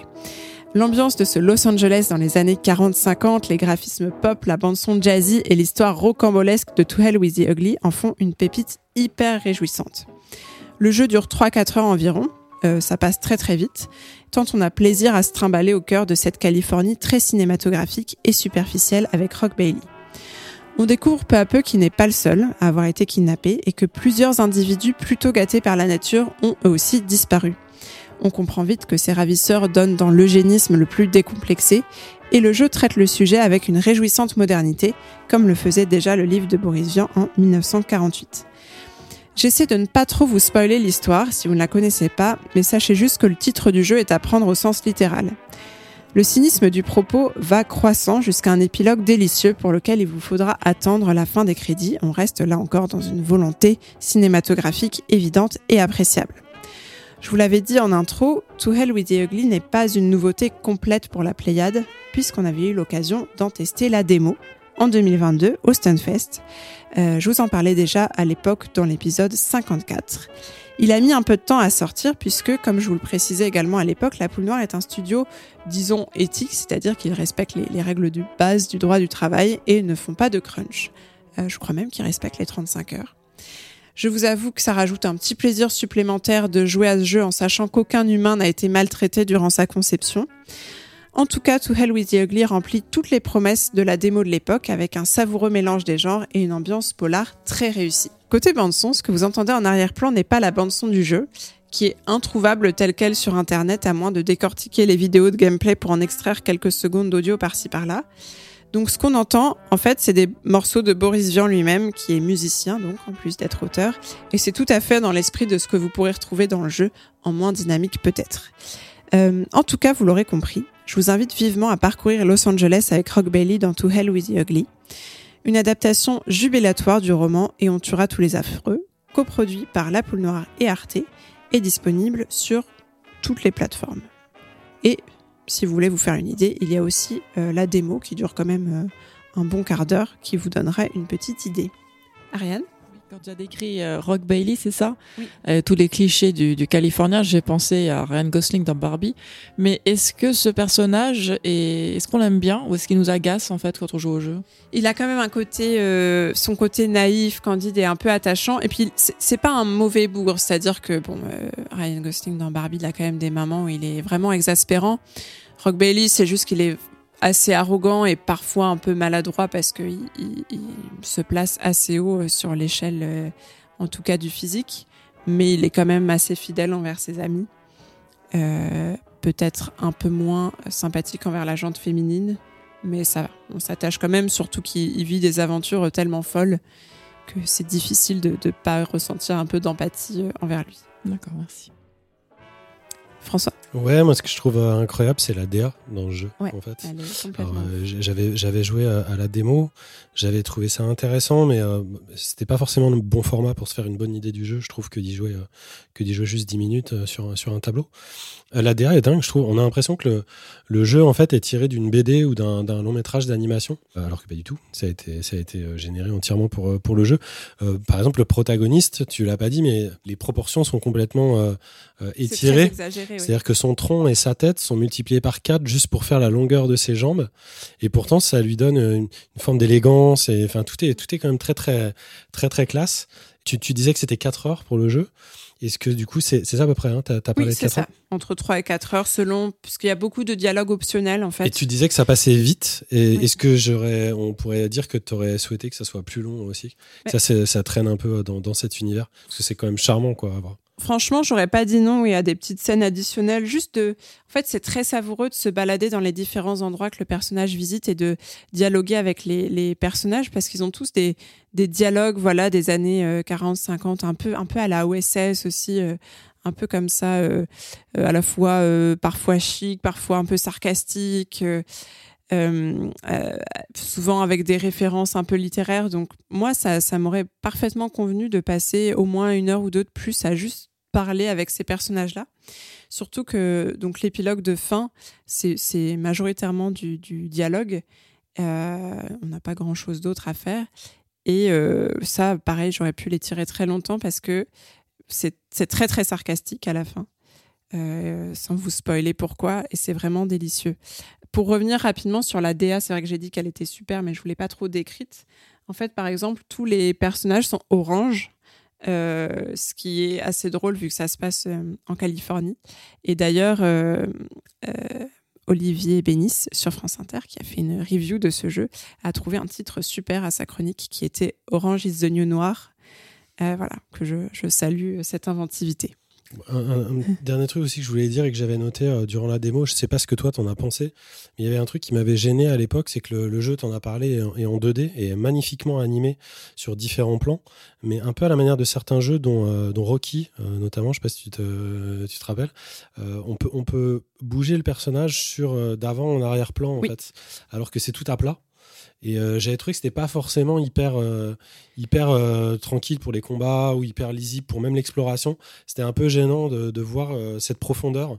Moi, moi il l'aurait fait juste sur une ligne, ça m'aurait, suffi. J'aurais trouvé le jeu tout aussi beau et peut-être même un peu plus fluide à, à jouer. Mais bon, je sais pas ce que tu en as pensé toi dans ta run. mais- Alors, c'est pas le cas dans les combats. En fait, dans les combats, en vrai, tu ne te déplaces pas, c'est du tour par tour. Et le personnage se déplace, mais c'est pas toi qui le contrôle, c'est les attaquants Donc, y a pas de s'avancent. problème, du coup. Là, donc il n'y a pas de problème. Effectivement, on a cette, euh, ce déplacement sur plusieurs plans pour l'exploration. Euh, c'est pas hyper fluide, c'est pas la meilleure partie euh, du jeu. Et surtout, les. euh, comment dire Parfois, dans les, quand tu approches d'un personnage pour dialoguer avec lui, la. Je ne sais pas comment ça s'appelle, la zone de La zone de contact, de contact, quoi. voilà, la hitbox, et, et, et pas hyper précise. J'avoue que quand tu as beaucoup de personnages dans une pièce, fallait quand même prendre un peu de temps pour se caler face au personnage avec lequel tu voulais dialoguer. C'était voilà, c'était un peu les, les, les seuls petits moments où je me suis dit que ça aurait pu être plus fluide. Et du coup, c'est disponible sur quoi tout ça, cette bonne Euh, je, chose? je crois que c'est sur toutes les plateformes. J'ai vu que c'était, c'est même sur Mac, euh, PC. même- Ah bah J'y ai pas joué sur Mac pour une fois, mais j'ai joué de sur, qui euh, sur Mac. Bah peu, peu, quand même, dans la, en proportion par rapport à. C'est raciste de dire ça pour le Mac. je, je joue sur Mac, donc moi-même j'en, sou- souffre directement. Je suis la première. Mais oui, c'est sur PC, Mac, euh, PS, Xbox, euh, Switch. C'est Voilà. partout, quoi. Et par Sauf contre, j'ai oublié le prix. Il me semble que c'est une place de cinéma et demi à peu près. Donc, euh, ce qui reste raisonnable pour la qualité du jeu et, et la durée, même si voilà, c'est pas un très très gros jeu. Et je pense qu'on peut apprécier qu'il a une petite rejouabilité sympa parce qu'il y a des options de dialogue que j'ai pas pu euh, débloquer. Donc, à mon avis, qu'on peut débloquer avec une deuxième partie. Ce serait intéressant de savoir ce que fait le studio aussi, parce que on a l'impression qu'ils. La poule noire. Je pense qu'ils vont continuer aussi dans leur expérimentation. euh, de Bah moi, ça me donne très envie qu'ils adaptent d'autres livres, en Ouais, fait. C'est tellement réussi, cette adaptation littéraire, parce que c'est un genre qui est difficile, mine de rien, euh, surtout en, en jeu vidéo, de garder, tu vois, un truc assez dynamique et pas juste être dans la dans dérouler la narration pure. Euh, J'aimerais beaucoup qu'ils adaptent euh, d'autres d'autres livres. Voilà pour ma chronique. Et on va continuer avec toi, Vlad, et le poétique Chance of Sénar, Sénar, euh, inspiré du mythe de la tour de Babel.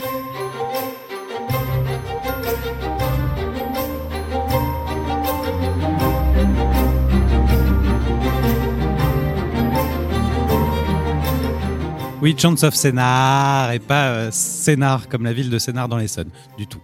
Euh, donc Chance of Sénard, j'ai dit au début que c'était un jeu de, puzzle, euh, c'est un jeu d'énigmes avec quand même une énorme dimension narrative et c'est quand même très important dans le jeu. Alors on commence ce jeu en, contrôlant un petit personnage à capuche qui va apparaître un peu comme par magie dans ce qui ressemble au caveau d'une euh, pyramide ou en tout cas euh, un peu ce genre d'univers, euh, une espèce de, de, pièce un peu fermée avec ce qui pourrait ressembler à un, tombeau, à une tombe et on va aller avancer dans une, un dédale d'escalier et puis découvrir des espèces d'architecture un peu, un peu bizarres, euh, assez complexes, et se confronter assez vite à des énigmes plutôt simples à base de levier à tirer, à pousser pour faire monter de l'eau, descendre de l'eau, pour essayer de progresser. Et puis, on va euh, tomber sur un bonhomme avec, euh, avec, un, avec un chapeau qui va commencer à nous parler. Et qui va nous parler dans une langue qu'on ne comprend pas du tout qui est absolument indéchiffrable, qui s'exprime sous forme, euh, sous forme de glyphes, comme euh, des bulles de BD avec à l'intérieur de la bulle des glyphes auxquels on, on n'habite rien. Et euh, à partir de ça, on va essayer de déchiffrer un peu ce langage à partir de, de ce qu'il va nous dire et de, de ce qu'on va comprendre qu'on doit faire. Et on passé cette petite intro, en fait, on arrive, on va arriver euh, dans ce qui s'avère être le, le pied, le, bas d'une d'une tour qu'on imagine euh, plutôt grande, avec toute une vie dedans, avec toute une société, avec tout un tas de, de, personnages, euh, tout un, petit micro, enfin comme comme une vraie grande société, mais mais en tout petit, euh, avec plein de gens qu'on comprend pas qui nous disent des trucs et on, arrive là-dedans et, on est complètement on est complètement paumé. On a l'impression qu'il y a des choses des, histoires des, des des trucs qui se trament depuis peut-être des siècles et que nous on est juste plongé là-dedans. Et tout tout le, principe du jeu de base, en tout cas, ça va être d'essayer de, comprendre d'une part l'univers qui nous entoure et surtout euh, un jeu de traduction, euh, de de- de- de- d'explication et de, compréhension euh, de, ce que les gens vont nous dire, c'est-à-dire essayer que, ces glyphes co- commencent à, correspondre à quelque chose dans notre esprit. Voilà, on est aidé pour ça euh, de façon assez intelligente par un, truc qui est directement inspiré, euh, emprunté, même on peut dire, à Obradine, c'est euh, un carnet. qui va nous permettre, dans lequel notre petit personnage va consigner un peu ce qu'il voit, ce qu'il fait, il va faire des, des dessins assez jolis au demeurant, et puis le carnet va nous permettre régulièrement d'essayer de valider un peu les hypothèses de, de ce qu'on pense que les glyphes euh, signifient avec euh, ce, ce truc. euh, alors c'est pas tout, ça s'exprime pas toujours de la même façon qu'Obradine, mais ce truc de, de nous faire plusieurs propositions, il faut qu'on essaye de, de mettre la bonne en face pour pouvoir valider un groupe, en fait, un groupe de glyphes, et pas qu'on puisse euh, tryharder euh, un glyphe en lui proposant toutes les explications. Ce qui est assez bien foutu aussi d'ailleurs dans ce carnet, c'est qu'on va avoir notre liste de glyphes qui va s'allonger au fur et à mesure. À chaque fois que quelqu'un de nouveau nous parle, il va nous dire truc qu'on n'a encore jamais lu, en, en l'occurrence, et donc ce qu'on n'a jamais lu va venir s'ajouter à la liste. Et on va pouvoir dans notre carnet cliquer sur le glyphe et euh, entrer euh, au clavier euh, ce qu'on pense que ça, ça- enfin les hypothèses. Tu vois, on va pouvoir essayer de proposer des hypothèses dans notre carnet, comme ça on les consigne pour plus tard, et puis on va pouvoir les, les confronter. Et puis on va progresser là-dedans dans des décors qui sont quand même euh, franchement jolis. Euh, L'inspiration euh, revendiquée des, des développeurs, euh, donc de Run This Game, euh, ils sont, c'est des Toulousains. C'est c'est les dessins de, de Möbius, Witten. Euh, on est dans des dans des grands aplats de couleurs ou des, des dégradés assez élégants hein, sur, sur des, des architectures assez assez dingues. Et euh, on va progresser dans ces décors au, fur et à mesure et découvrir, euh, augmenter un petit peu le, monde euh, qu'on connaît en allant de, salle en salle pour essayer voilà de, visiter. Et puis, on n'a pas vraiment d'objectif hein, finalement, si ce n'est que, enfin si ce n'est de- de- d'essayer de, traduire l'ensemble de, ce qui nous est proposé. Et, en fait, plus on avance, plus on, se rend compte non seulement de la densité euh, du, de l'univers qui nous est proposé, mais aussi euh, de de l'épaisseur que que que- qu'a qu'a le jeu. C'est-à-dire que là où on va démarrer en ayant l'impression de de, de pénétrer dans une, une petite forme, euh, quelque chose, euh, voilà, un petit jeu où on va, un petit jeu de traduction, on va juste avoir euh, quelques petites énigmes comme ça à résoudre.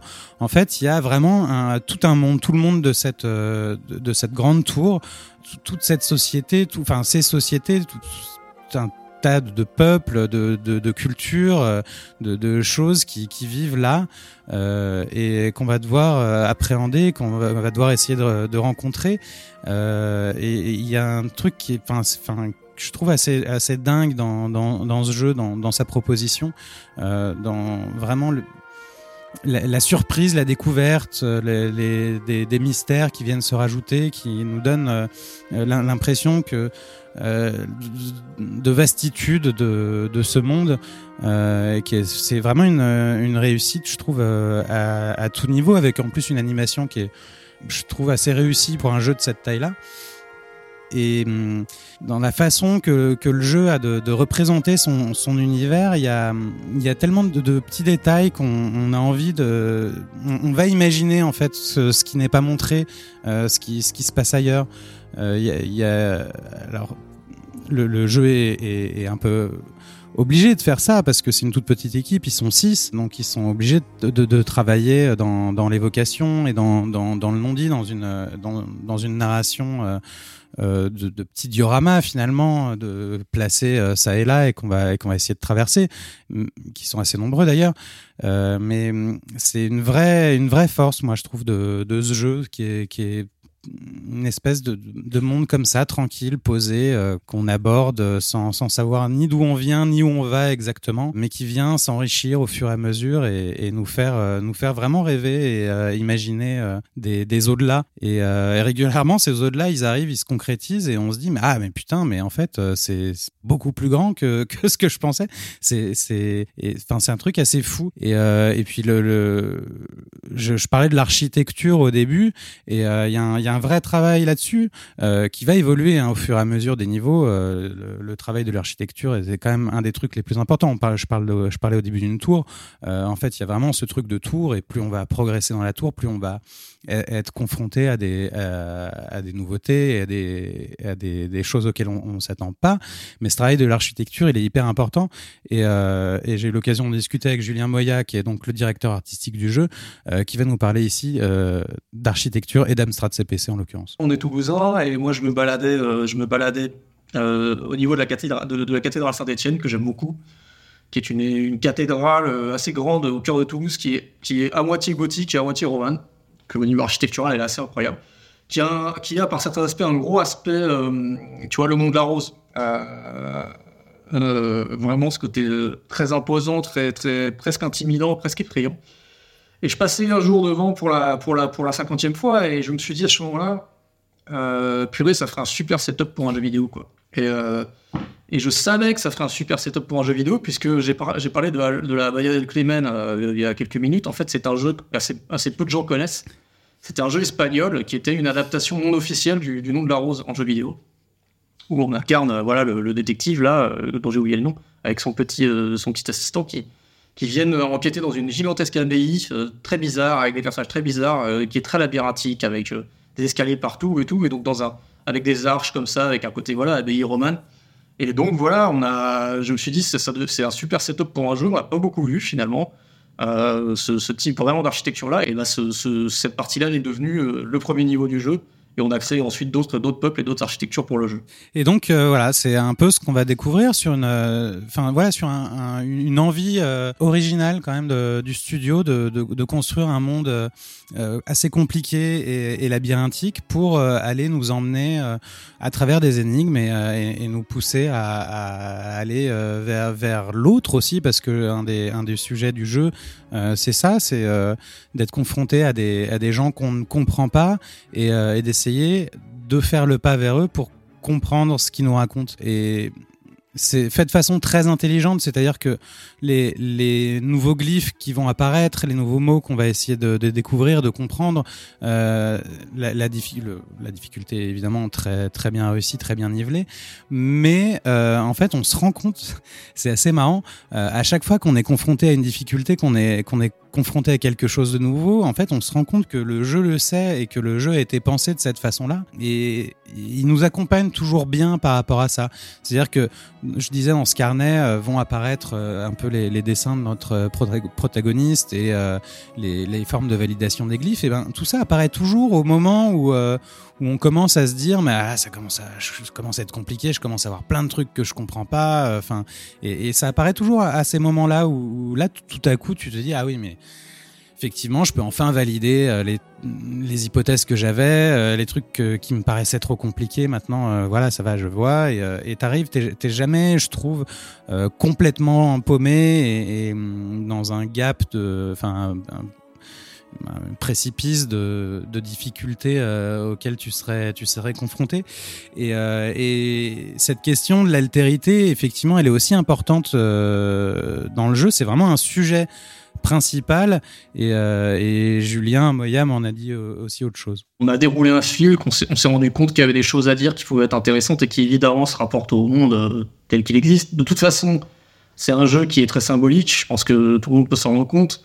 Les langues elles-mêmes sont des symboles de langue, hein, parce qu'une langue c'est pas 40 mots, donc évidemment ce sont des symboles de langue. L'apprentissage des langues c'est un, peu un symbole de l'apprentissage des langues et surtout de la- de l'apprentissage de la- de l'altérité, de la- de l'apprentissage de, du, du- vivre ensemble quelque part. Il y a quand même quelque chose d'important là-dedans. Et puis bien sûr, ça parle ce- cette tour là.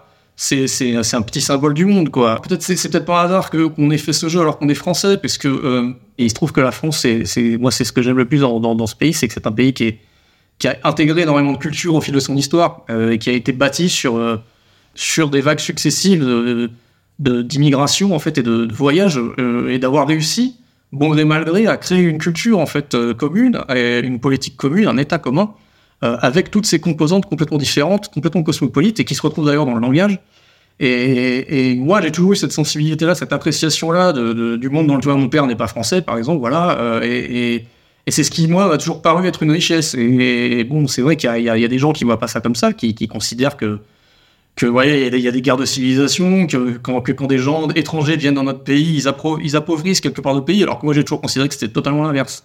Et même si je ne pensais pas ça euh, quand on a écrit le jeu, je me rends compte aujourd'hui, au fil notamment des interviews que je donne comme celle d'aujourd'hui, que bah, euh, cette thématique-là, probablement, elle, elle se, cette façon-là de voir le monde et de voir euh, notamment bah, la France, quoi, euh, elle, se, elle se retranscrit dans le jeu, quoi, quelque part.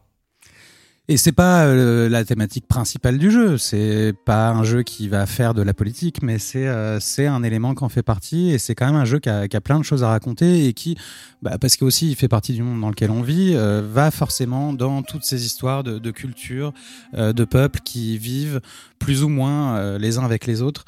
Euh, va va dire plein de choses du monde euh, du monde dans lequel on vit et c'est complètement réussi à ce niveau-là aussi. Enfin, c'est un jeu qui est réussi, je trouve, à tout point de vue, d'un point de vue visuel, euh, d'un point de vue des énigmes qui sont euh, vraiment vraiment super, de, de cette idée de langue et de, de la façon dont c'est travaillé et puis de, de tout ce qu'il a à raconter. Oui, Ariane. Ah, Donc tu parles de langue et de communication et les glyphes. Est-ce qu'il y a donc une dimension sonore où ils ont recréé aussi un, un langage parlé ou Alors ils n'ont pas créé une langue, hein. euh, on reste sur quelque chose de quand même assez modeste. Encore une fois, c'est un studio, de- enfin, c'est six personnes euh, qui ont bossé sur le jeu. En réalité, euh, c'est deux personnes qui ont fait l'essentiel euh, du jeu avec quatre personnes autour, qui ont bossé sur euh, sur la musique, sur des animations 3D, sur des dessins euh, en plus. Est-ce qu'il y, a ils- des- est-ce qu'il y a des voix ou des, des, des mots comme les Sims, tu vois, ou des soul soul et des choses comme ça Il n'y a, pas de langue euh, orale, euh, créée pour le jeu, mais il n'y a pas de langue créée pour le jeu réellement, euh, en définitive. Une langue. François. Ouais, mais je suis étonné que tu pas utilisé le mot isolement euh, ou même le mot étranger. C'est-à-dire que de la façon dont tu décris euh, le jeu, c'est quand même on est on arrive et on est un, un, On pro- est un étranger. Un, étranger. On est un étranger, absolument. ouais. Et, et du coup, il n'y a pas un, de moment où le jeu te fait ressentir ça? Je veux dire, à part, euh, à, à part euh, le début où tu comprends rien, Non, il te prend par la main et t'es quand même guidé pour te dire j'ai j'ai envie de trouver ce qu'il y a dans cette culture. T'as t'as- t'as- t'as les enjeux suffisants pour pour pour t'engager là-dedans parce que c'est c'est compliqué. Ça peut même amener des du stress en fait de de- de- d'arriver Non, dans une culture. t'as absolument raison. On est, on est un étranger en permanence euh, dans le jeu, en fait, euh, à tout moment. Et plus on, on comprend, et plus on comprend aussi qu'on est un étranger d'une façon ou d'une autre. Et, euh, et les phases de tension, parce qu'il y a des phases de tension dans le jeu aussi. Alors, il y a aussi dans, le gameplay, il y a des phases d'infiltration et des choses comme ça, mais elles sont liées au fait qu'on soit qu'on est un étranger et qu'on a ou une étrangère, j'en sais rien, euh, mais qu'on n'a rien à faire là euh, et qu'on devrait pas être là. Et c'est le jeu, ouais. Ah, J'étais étonné que, que la personne que tu as interviewée cite euh, La Badal et le Crimen, parce qu'il n'y a vraiment pas beaucoup de gens qui connaissent ça. C'est une référence du milieu des années 80, donc j'imagine que ça renseigne sur l'âge euh, de la personne ou euh, sur sa culture euh, du jeu vidéo. Ça, J'en sais rien. Moi, je connaissais personnellement le, le jeu. Et c'est hallucinant de mettre les deux euh, côte à côte parce qu'ils ont vraiment une filiation qui, qui comme ça sur la forme peut paraître peut paraître évidente en tout cas dans la source d'inspiration j'ai une Mais question quand tu regardes la cathédrale de Toulouse aussi, hein, Eh ben, j'imagine quand bien. tu regardes les de la cathédrale. Ouais, j'ai une question un peu juste pour toi, c'est un peu personnel, mais du coup, toi, t'en t'en garderas quoi du jeu au final, en fait? Bah, je te dis déjà un formidable jeu d'énigmes. hein. C'est quand même euh, vraiment réussi. Euh, je sais pas, c'est un peu, euh, enfin, c'est c'est aussi des ambiances dans lesquelles j'ai envie de, de me replonger, juste d'a- d'aller y retourner, d'aller y voir.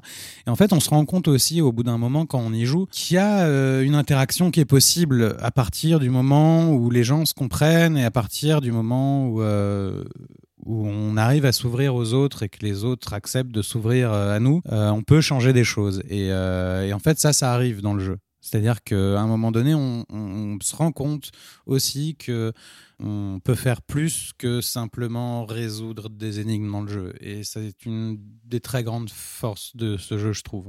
Ouais, j'en garde plein de trucs de ce type-là en, termes d'émotion de joueur. je trouve que c'est assez fort, ouais. Simon? J'avais posé à peu près la même chose, donc euh, désolé, c'est redondant, mais toutes les attentes que tu avais justement quand tu décrivais le début du jeu euh, par rapport à ce que propose euh, dans son déroulé, euh, je vais pas dire la fin du jeu parce que je sais pas si tu l'as fini ou quoi, mais euh, je veux dire c'est satisfaisant. Ils ont ils ont réussi à créer euh, un monde suffisamment riche dans sa construction et dans son déroulement pour que ça reste intéressant. Ils te tiennent en, en joue. Alors j'ai complètement fini le jeu. Euh, les attentes, j'en avais aucune. Euh, j'ai vu le, les visuels passer, j'ai trouvé ça très joli. Je me suis dit je vais voir. Euh, j'ai vu jeu de traduction, je me suis dit oh, bah c'est cool. Moi j'aime bien faire des traductions. Et puis je me suis dit Evans Vault, c'était super. En l'occurrence, il se trouve que c'est une des, évidemment une des inspirations importantes de ce jeu, Evans Vault entre autres. Et en fait, il y avait il y a une démo qui existe, qui est une, une démo gratuite qui existe. Faites-la. Moi, c'est ce que j'ai fait. En fait, j'ai lancé la démo euh, puisqu'elle existait et euh, j'ai fini la démo. Et je me suis dit immédiatement, mais je, je, je, vais jouer à ce jeu. Enfin, c'est trop bien.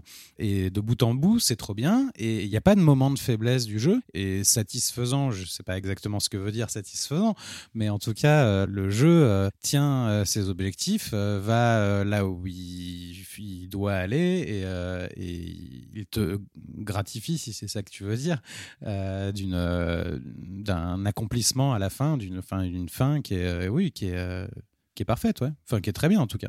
François? Ouais, une dernière question pour moi. Euh, un truc dont on n'a pas parlé, je sais pas si peut-être on en apprendra plus quand on écoutera ton interview avec lui, mais c'est les, les partis pris au niveau de la direction artistique.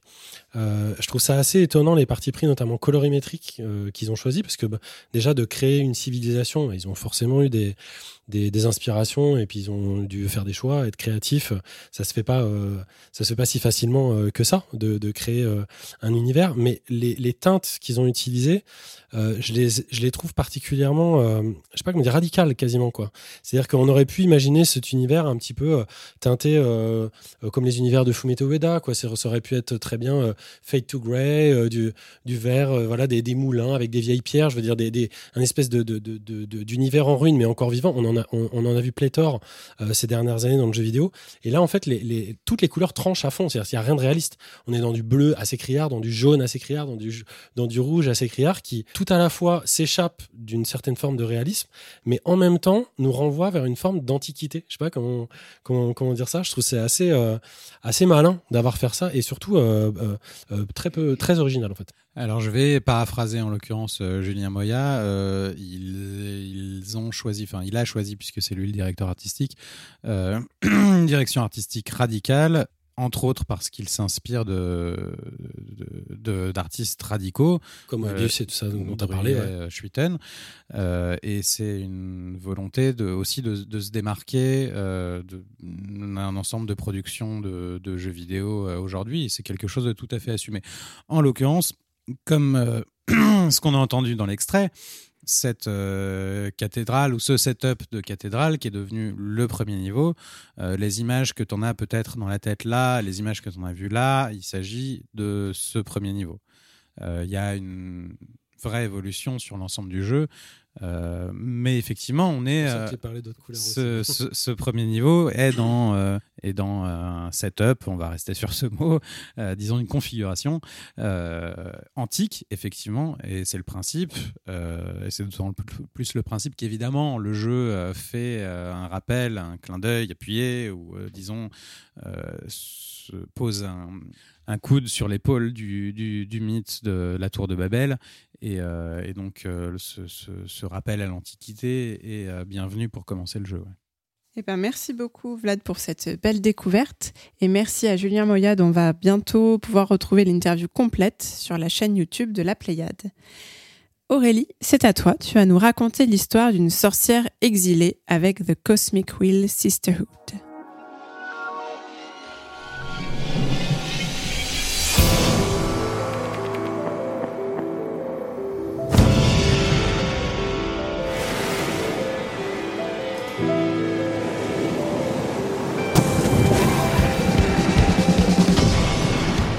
The Cosmic Wheel Sisterhood, que l'on peut traduire par euh, la roue cosmique euh, sororité.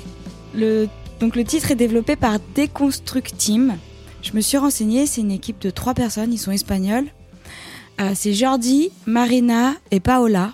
Ils sont en amoureux, ils, sont, ils vivent ensemble, ils travaillent ensemble, ils disent qu'ils travaillent en tant que famille qui crée des jeux et qui crée surtout des expériences narratives.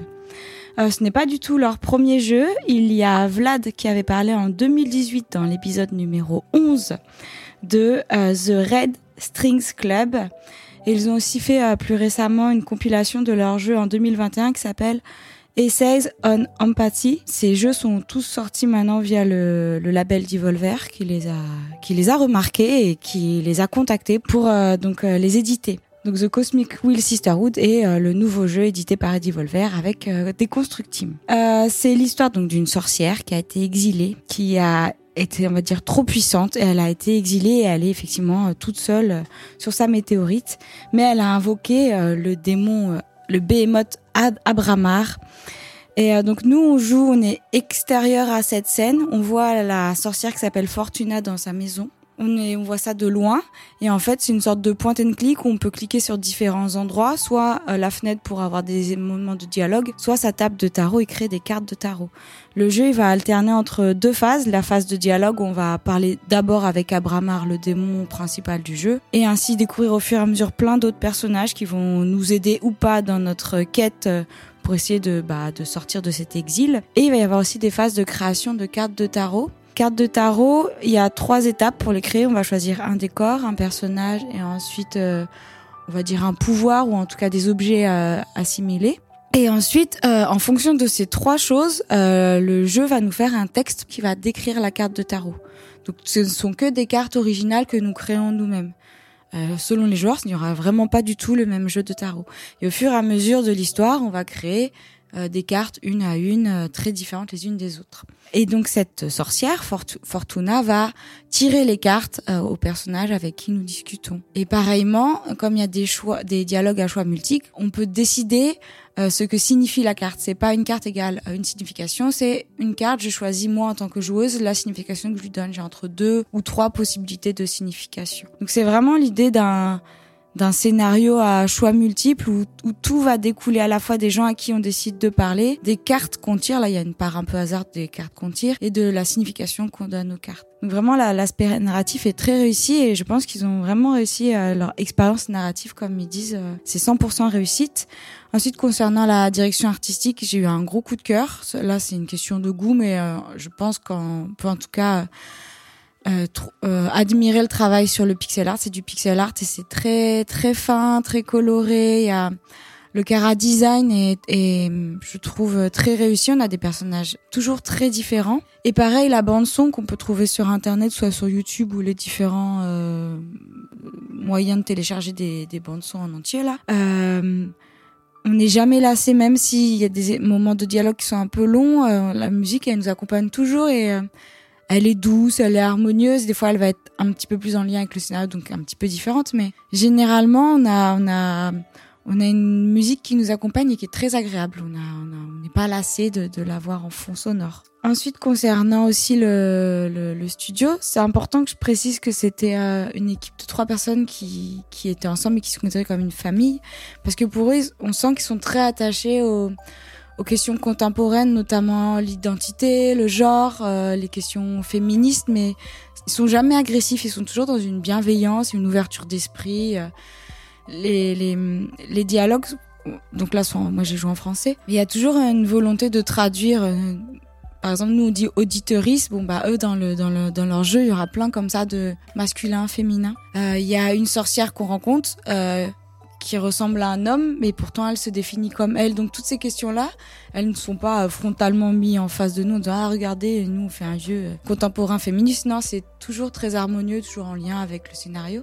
Et je trouve que le l'univers euh, sorcière et jeu de tarot est, est une très bonne euh, un très bon euh, enrobage euh, de, de, de toutes ces questions qu'on peut se poser. Euh, donc, euh, je vous conseille d'aller voir le documentaire de Devolver qui s'appelle euh, Behind the Shems. Ils en font sur plein de studios, mais en l'occurrence, ils en ont fait un sur Deconstruct où on rencontre ces, ces- les trois développeurs et euh, qui nous parlent justement de, de leur travail, de leur expérience et et je trouve que ça explique bien ce qu'il y a derrière le jeu en fait. C'est pas juste un jeu, c'est une volonté. Il y a des créateurs, des créatrices, et euh, je trouve que là c'est une réussite. Et je pense que de toute façon, si on a envie d'y jouer, euh, c'est un peu le genre de jeu, soit on aime, soit on n'aime pas. hein. Si on n'a rien à faire, envie de pas du tout de faire une expérience euh, narrative avec des cartes de tarot, passez votre chemin. Si vous voulez tuer du monstre, avoir de l'action ou des énigmes, il y a rien de tout ça. C'est vraiment une expérience qui se lie, on va dire. Voilà, donc euh, c'est euh, The Cosmic Wheel euh, Sisterhood. C'est sorti sur euh, PC et Switch. On peut y jouer aussi sur la Steam Deck, donc tout est joué sur portable. Ça coûte 18 euros environ et il est sorti en août 2023 et récent. Oui, Ariane? Oui, alors tu sais, quand les decks de tarot en fait sont très différents et les styles artistiques sont, sont, sont, sont aussi très variés, et les gens aiment bien collectionner en fait plusieurs decks. Est-ce que quand tu as créé toi ton propre deck, tu t'es dit à la fin du jeu que tu aurais bien aimé, par exemple, avoir une version conservée en fait euh, ton, ton, ton, ton deck de tarot que tu avais créé dans le jeu? Ah, je me suis pas fait la remarque. Je sais qu'on peut les sauvegarder et les partager. On peut partager sur les réseaux sociaux ce qu'on a créé. Donc il y a l'idée aussi de de partage de nos créations, mais je me suis pas fait la remarque de le garder pour moi. Simon La création de ce deck, elle va donc avoir une influence sur le scénario? Oui. Tu- ouais, j'ai, je suis pas rentrée dans les détails, Mhm. mais il y a quatre éléments en fait. Et au début, on a un nombre fixe des quatre éléments. On a quatre points, euh, on va dire euh, feu, quatre points air, quatre points eau et quatre points terre. Et en fait, il y a des cartes qui vont être plus agressives et qui vont prendre des points feu. Et donc, si j'ai envie d'une carte, ça se passe dans les sables mouvants, bah, j'utilise trois points feu. Et ensuite, quand je vais donner mes prémonitions, je vais avoir des prémonitions plus agressives. L'élément eau est plus doux. Moi, j'avais tendance à jouer avec l'élément eau et à avoir souvent des prémonitions euh, plus douces. Mais forcément, bah, j'ai plus de points d'eau ensuite pour les prochaines cartes. Donc, fatalement, je vais être à un moment donné obligée euh, de d'avoir des euh, de, de, de trouver une balance, d'un juste équilibre. Et ensuite, selon ce que je vais donner comme prémonition, comme j'ai le choix en- souvent entre deux ou trois euh, choses différentes, elle, elle me renvoie des, des points. Donc si j'ai une prémonition très agressive, elle va me redonner des points feu qui vont pouvoir me refaire jouer des cartes agressives. Donc c'est un jeu de cartes. Il y a le scénario à choix multiple parce que des fois, il y a des moments où on choisit, c'est pas lié à nos cartes qu'on tire. Et il y a le jeu de cartes qu'on crée et qui nous sert à, à discuter euh, sur d'autres sujets. Moi, j'avais une question. C'est quoi ta carte dont tu es le plus fier que tu as préférée dans ta création? Euh, c'est une bonne question. Je dirais la première, elle est complètement ratée. Mais du coup, elle a un, côté un peu what the fuck euh, qui me dépasse un peu. Et je pense que c'est celle qui m'a le plus rappelé le, le principe d'un jeu de tarot en fait ça nous ça nous dépasse c'est enfin c'est cosmique quoi et donc du coup sur cette carte c'est une tour qui monte très haut un peu comme dans Dragon Ball que j'ai choisi parce que ça me rappelait Dragon Ball avec une sorte de chaman volant avec des plumes et en fait on choisit chaque élément où c'est euh, on, on drag and drop les éléments, on peut les grossir, les tourner, on peut vraiment choisir où c'est dans la carte le décor. Et du coup, euh, il flotte nulle part. J'ai même pas réussi à mettre tout ce que je voulais. Et, et ce côté un peu chaotique, qui d'ailleurs est, euh, est assumé dans le jeu. hein. Dans le jeu, ça parle justement de tout ce qui est cosmique, chaotique, mettre de l'ordre et tout. Donc, c'est assez intéressant et je pense que c'est celle à laquelle je suis le plus attachée parce que elle est mal faite, mais euh, c'est là où j'essaie d'y mettre le plus de, de cœur en tout cas. Merci beaucoup euh, Aurélie pour cette chronique. Et François, tu vas clore les sujets du jour avec ton jeu Vemba, un jeu de cuisine très appétissant.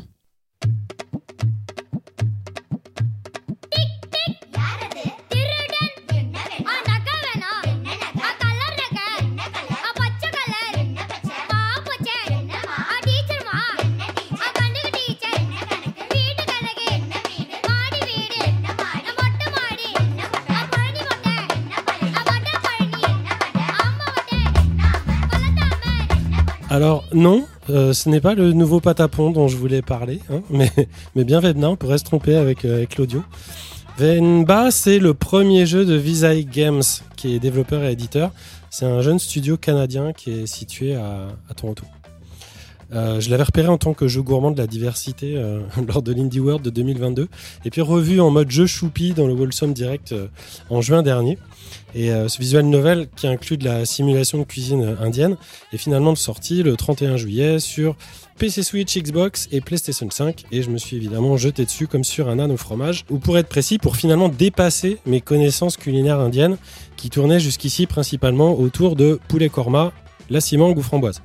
Le pitch se pose dès les premières minutes de jeu dans les années 80 suite à leur union qui est mal perçue par leurs proches euh, Venba, une charmante femme indienne qui est dévouée, professeure des écoles et accompagnée de son chouette mari, Pavalan, ont finalement décidé de quitter leur pays pour venir vivre au Canada. Sur place, tout n'étant pas si facile et ne tenant qu'à un fil, Palavan se raconte pas mal d'histoires, mais tente et retente de trouver un job à la hauteur de ses études universitaires pour se fondre dans cette nouvelle culture et dépasser les, appréhensions pardon, de ses concitoyens.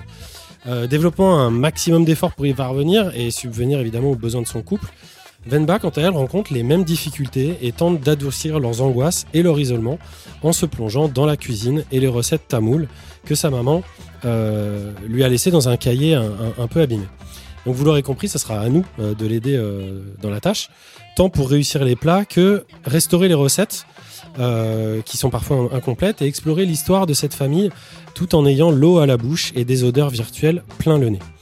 Euh, c'est pas toujours si facile de cuisiner les, ingrédients, notamment dans le bon ordre, pour que les saveurs se diffusent au maximum, mais jamais vous serez coincé euh, par le jeu parce qu'il propose une aide, euh, si besoin, un, peu à tous les niveaux. De la même façon, la simulation, entre guillemets, de cuisine reste toujours ultra fun, quitte à ne pas être réaliste. J'ai par exemple tenté de laisser mes dosas, qui sont des sortes de crêpes, sur le feu pendant plus de 10 minutes. Bah, elles ont jamais cramé, hein, faut pas rêver. Vous allez donc avoir faim, comme moi, tout du long. Un peu comme euh, quand on regarde Top Chef après avoir dîné. Euh, vous allez partir à la découverte de mets tamouls aussi divers qu'appétissants. Idis, parota, karidosa, putu, biryani gravi, natu, gozi, kulambu, chicken rasam, otapam. Ah, je prononce mal otapam. On a l'impression de parler une nouvelle langue. Et ben c'est le cas. On a l'impression de découvrir un monde. Et c'est moins cher que Starfield. On voit d'ailleurs pas le nom de tous les plans, ce qui peut devenir rageant. De tous les plats, pardon, ce qui peut devenir rageant pour les plus complétistes d'entre vous. Mais bon, on fera comme moi, on partira à la recherche de véritables restaurants tamouls tout de suite après avoir fini le jeu. Tout ça n'est pour le moment uniquement jouable qu'en anglais, ce qui est parfois un peu bizarre lorsque les personnages passent de l'anglais au tamoul textuellement et inversement. C'est pas grave non plus. Cependant, le titre, comme il n'est pas doublé, bah, on peut pas profiter de la couleur sonore de, de la langue originale. L'histoire, est découpée en six chapitres et périodes de vie.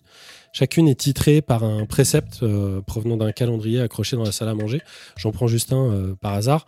La nostalgie de ceux qui nous abandonnent diminue la beauté de l'âme. Et ce genre de proverbe euh, poétique, façon haïku, en tamoul, ça se dit comment, je vous le demande bah, Ça se dit Vebna. Benba.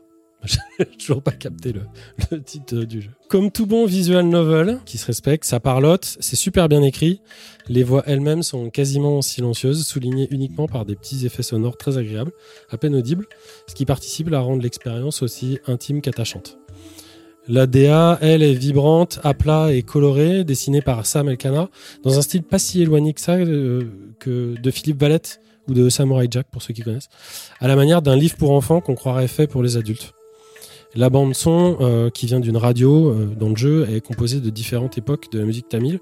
Vous l'entendez, elle aussi, parfaitement dans le ton. Tandis que les sons euh, pour eux, ont été enregistrés en cuisinant réellement les plats mis en scène. Ça veut dire si ils ont été poussés le, le vice un peu loin. Les sujets, enfin, derrière ce rideau de fumée odorante et de saveurs exotiques, sont fondamentaux et universels. La vie humaine, pour morale, peu importe les origines. Celle d'un couple immigré d'Inde du Sud, en l'occurrence à la fois simple et difficile, et les problématiques de double culture qui vont avec. Donc on sourit, on serre la gorge avec eux tout du long, et pour autant le discours est toujours agrémenté d'une vision non stéréotypée, qui est assez rare et qui fait énormément de bien euh, quand on parle euh, d'immigration.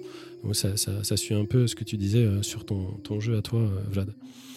Et puis aussi, surtout, ça parle du goût des souvenirs, des odeurs du temps qui passe, d'un soi-même qui change, de ce qui naît et qui disparaît, euh, de ce petit monde très coloré, onctueux, épicé, chaleureux, et qu'on peut réussir à, à recréer finalement dans notre assiette avec beaucoup d'amour et d'attention. Je vous donne juste un dernier exemple. Moi, j'ai été très touché d'un moment euh, hyper fugace où une mère appelle son enfant, euh, rappelle à son enfant de, de manger euh, vite, en fait, euh, parce que le, le, le plat sera plus chaud, sera plus assez chaud, il sera plus aussi bon, plus aussi réconfortant. C'est une attention maternelle euh, très banale qu'on pourrait même euh, ne pas la noter, si courante.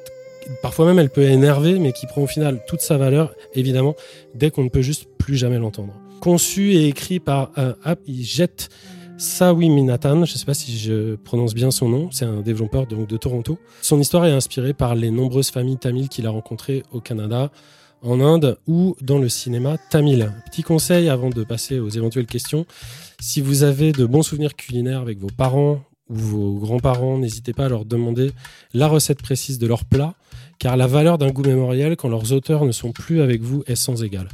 C'est un peu de la magie, vous verrez perso, moi j'ai deux cahiers qui sont blindés de ça. J'espère que le jeu va sortir rapidement sur PlayStation 4 et surtout sur mobile, parce qu'il serait tout à fait à son aise et je pense que ça contribuerait à élargir son audience de façon tout à fait euh, méritée. Venba, ça coûte euh, un peu moins de 15 balles sur toutes les plateformes. Il est un peu court, 1h30, juste le temps d'un bon repas en famille. Aurélie? J'ai pas trop compris comment on joue, on perd et on gagne. Alors, euh, tout simplement, en fait, c'est un jeu de simulation de cuisine narrative. Donc, tu as toute une partie histoire où tu suis une histoire. Et de temps à autre, tu dois accompagner euh, des gens, euh, faire des plats, euh, où on a euh, ce que je disais au tout début de la chronique. Donc, tu te retrouves devant un, un- un- plan de cuisine et tu dois toi-même essayer de refaire des recettes. Pour ce faire, tu as des ingrédients qui sont dispatchés tout autour de, de ton feu ou de, de tes plats. Et tu dois toi-même essayer de te débrouiller pour refaire la recette, sachant que, un, tu ne la connais pas forcément. Tu as pour t'aider un carnet de cuisine, et ce carnet de cuisine est souvent incomplet, pas forcément dans le bon ordre, et pire, il peut même être écrit en tamil. Euh, Simon? C'est que la femme qui cuisine? Non, non, j'ai parlé de plusieurs personnes. Ouais. Mais le mec, il fait quoi pendant que. Ah bah, Ça parle de patriarcat un peu? Ça parle de. Tu, fais très bien de le dire, parce que ça en parle dès le début du jeu. Euh, mais pour être très précis, ça parle de patriarcat au sein d'une culture tamile. Et je veux dire, ça aborde le sujet. et Oui, oui, ça aborde bien là, le sujet. tu, ouais. tu décrivais le truc comme si c'était que Non, la non, femme ça- qui faisait la cuisine. euh. Pas du tout.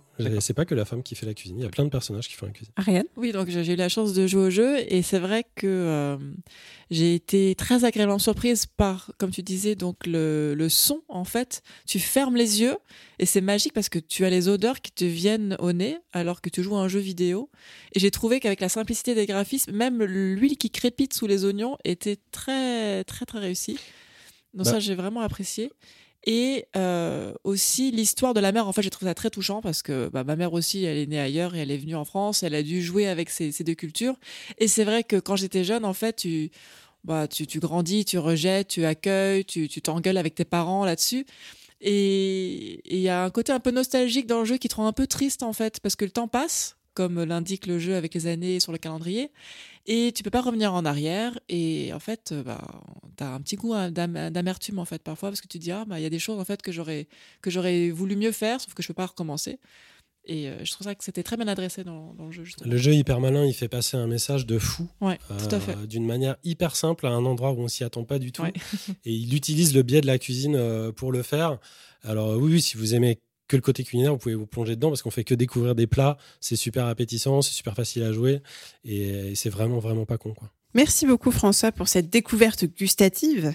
Et ça tombe bien, puisque c'est l'heure de nos petits jeux de la rentrée, Les seuls à venir égayer le retour de nos trajets dans les transports en commun, j'ai nommé nos snacks.